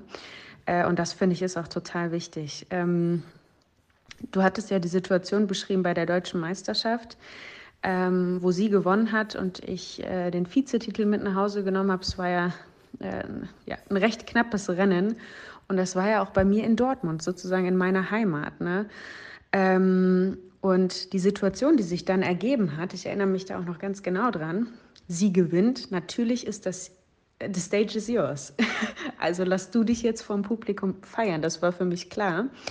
Äh, und sie hat mir ins Ohr geflüstert, komm, wir gehen zusammen auf die Ehrenrunde. Und ich finde jetzt im Nachgang, das war auf jeden Fall ein schlauer, äh, sympathischer Schachzug. Ne? Also mich da irgendwie mit auf die Ehrenrunde zu nehmen, weil das natürlich, ähm, also ich glaube, damit hatte sie die, die Sympathien ne, des Publikums. Es hat ein tolles Bild abgegeben. Ich meine, am Schluss ist ja auch dieser Artikel entstanden. Äh, und ich habe es auch genossen. Ne? Also ich fand es auch toll, ähm, da in Dortmund äh, nochmal auf die Runde gehen zu dürfen. Ähm, also ja, ich würde es als ein professionelles Miteinander ähm, beschreiben, ohne ähm, unfaire Rivalität. Du hattest noch gefragt, ähm, ob es auch mal einen Moment gab, wo die äh, Rivalität übergeschwappt ist. Äh, und da würde ich sagen, das war nicht so, aber es gab mal einen Zeitungsartikel, der erschien ist, wo ich zitiert wurde mit arme Leichtathleten, das ist Quatsch. Und so zum Hintergrund. Ich habe zu einem ganz anderen Thema ein Interview gegeben äh, und das waren so zwei, drei Sätze, die wurden aus dem Zusammenhang gerissen und daraus wurde ein recht großes Interview gemacht, was dann viele Zeitungen zitiert haben. Ähm, und ähm, Cindy hat dann öffentlich äh, sozusagen die Antwort auf mein Zitat in, in einer regionalen Zeitung bei sich gegeben und ähm, hat meine Sicht sehr, sehr stark kritisiert und am Schluss, so wie sie es dann argumentiert hat, meiner gar nicht widersprochen. Nur meine war wirklich sehr lückenhaft und ich habe es ja eben, wie gesagt, nur am Rande erwähnt. Und da, den Schachzug fand ich zum Beispiel total unnötig, weil ich mir da gewünscht hätte, dass sie mich irgendwie, ja, auf unterschiedlichsten Kanälen kann man das ja heutzutage, irgendwie kontaktiert hätte. Ähm, und dann natürlich von mir aus gerne ein öffentliches Statement dazu abgibt, aber irgendwie, ja, erstmal mit mir das Gespräch sucht. So habe ich zum Beispiel auch gemacht, als Gina in diesem Jahr ähm, bei der WM auch ein Zitat, was durch alle möglichen Medien ging, gemacht hat, das mit dem, ähm, ja, so nach dem Motto, wir sind Amateure, die sich mit Profis messen müssen. Und ähm, da habe ich mich auch öffentlich zu geäußert, habe aber vorher Kontakt zu Gina aufgenommen und ihr gesagt, was ich sagen werde und wie ich ihr Zitat aufgefasst habe. Und ich hätte mir das ehrlich gesagt auch in dem Zusammenhang mit Cindy gewünscht. Ähm, aber ich glaube, sowas hat dann einfach so dieses, ja, äh, vielleicht eher unterkühlte Miteinander, was wir hatten, äh, verstärkt. Ja, da hat Pam ja auch gerade, äh, das wollte ich euch eigentlich vorher noch zur Einordnung sagen, habe ich vergessen, hat ähm, einen Zeitungsartikel ja auch angesprochen, ähm, der tatsächlich damals aus meiner Feder stammte. Das habe ich sie auch so ein bisschen damals nochmal gefragt. Ich wusste, sie hatte das damals gelesen. Es ging eben um diese deutsche Meisterschaft in Dortmund und um diese Ehrenrunde, die die beiden gemeinsam gedreht haben. Und äh, damals sah es von außen ähm, eben so aus, als man wusste ja, die beiden sind wirklich äh, starke Rivalinnen auf der Bahn. Man hatte schon auch irgendwie so das Gefühl, dass das jetzt nicht die allerbesten Freundinnen sind, aber das spielte jetzt auch ehrlicherweise nicht so eine große Rolle. Es war halt ein absolutes Highlight, weil zwei Weltklasse-Athletinnen auf absolut höchstem Niveau bei der deutschen Meisterschaft aufeinander traten und man wirklich mhm. nicht wusste, wer gewinnt. Ja, das sind halt natürlicherweise immer die geilsten Disziplinen. Ne? Klar. Ja, natürlich ist es auch cool, jemanden zu sehen, der irgendwie seine Disziplin absolut dominiert, aber sowas will man ja sehen. Und dann gab es eben nachher, ähm, Cindy Rohleder hatte gewonnen, Pam war äh, ist ja im Ruhrgebiet ansässig und war vor ihrem Heimpublikum in Dortmund, hat sie ja erzählt, dann Zweite geworden. Und von außen saß, war es jetzt nicht so klar, wer hat jetzt eigentlich hier wen zu dieser Ehrenrunde animiert. Das war aber auch nicht so schlimm, weil man grundsätzlich einfach das Gefühl hatte, beide äh, stellen gerade so ein bisschen das Persönliche auf jeden Fall hinten an, weil sie gemerkt haben, da ist gerade ein magischer Moment auf der Bahn passiert. Und den, ähm, für den haben beide gesorgt ne, weil auch wenn eine mhm. gewonnen, eine verloren hat, aber beide waren eben dafür verantwortlich, dass es ein richtig geiler Moment bei einer deutschen Meisterschaft war. Und dementsprechend hatten sich ohne Frage auch beide diese Ehrenrunde verdient dass es nachher jetzt so war, dass äh, Cindy Rohleder diejenige war, die Pam dazu animiert hat, da äh, auf die Runde mitzugehen. Das war, das wusste ich nicht. Das war jetzt auch für mich total neu, als ich das gehört habe. Finde ich sehr interessant. Pam sagt ja, dass es ein schlauer und sympathischer Moment gewesen ist. Ich meine mir eingebildet zu haben, dass das sympathisch vielleicht ein kleines bisschen hinterhergeschoben war. Äh, schlau war es auf jeden Fall von Cindy Rohleder. Das glaube ich, kann man äh, im Nachhinein sagen und ähm, gab mir jetzt auch noch mal so ein bisschen einen neuen äh, Blickwinkel auf diese ganze Situation. Und ähm, ja, ich habe den Artikel jetzt leider nicht mehr gefunden, ist auch, ist auch echt nicht so wichtig, der ist auch online, glaube ich, gar nicht, deswegen kann man den gar nicht verlinken, ist auch wurscht.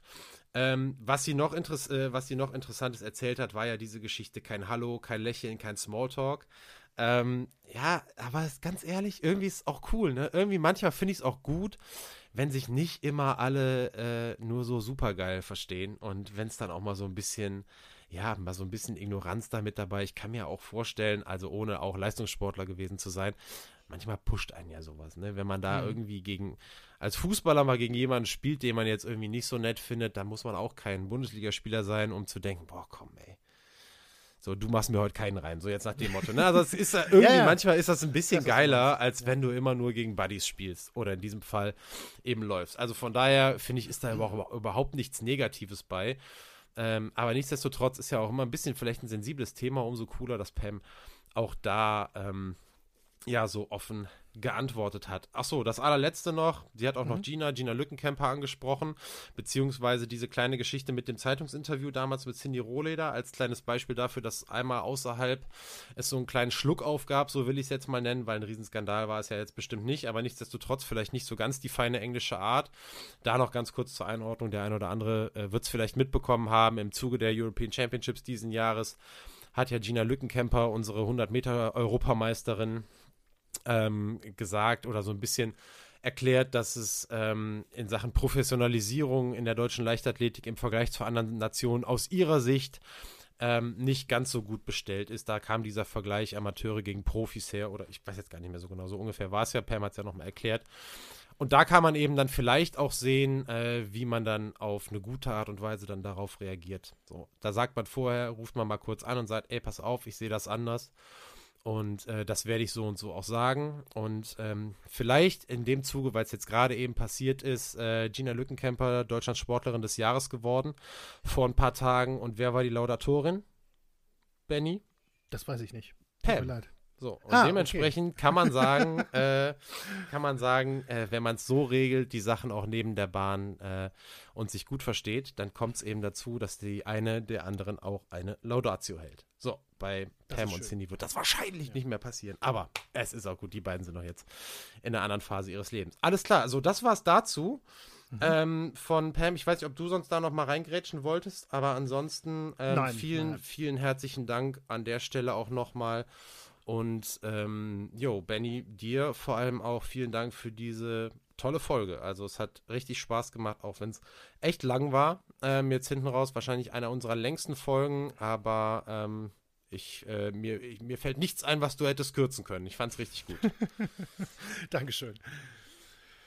Ja, ähm, ich bedanke mich natürlich auch bei allen fürs Zuhören, wie immer, äh, möchte aber hier nicht zumachen, bevor ich Daniel nicht zumindest äh, hm, die Frage Stimmt, stelle. Ja. Also, ja, oder die gibt's, die Antwort gibt es bei der Sonderfolge, das weiß ich nicht genau. Nee, nee, nee, ist. die Antwort machen wir jetzt. Die Sonderfolge ja. ist davon unberührt. Du willst wissen, äh, um welches Thema es beim nächsten Mal geht. Ja, zumindest will ich einen Hinweis haben, einen Hinweis nicht nur ich. Haben. Ja, ja, der Hinweis, ich habe mir was überlegt. Der Hinweis ist so, dass ihr eine Geschichte hören werdet, die möglicherweise gar kein Skandal ist, slash war. Wenn ihr aber den Namen der Protagonistin hört, werdet ihr sofort den Namen mit einem Skandal in Verbindung bringen. Das sage ich. Oh, das ist aber.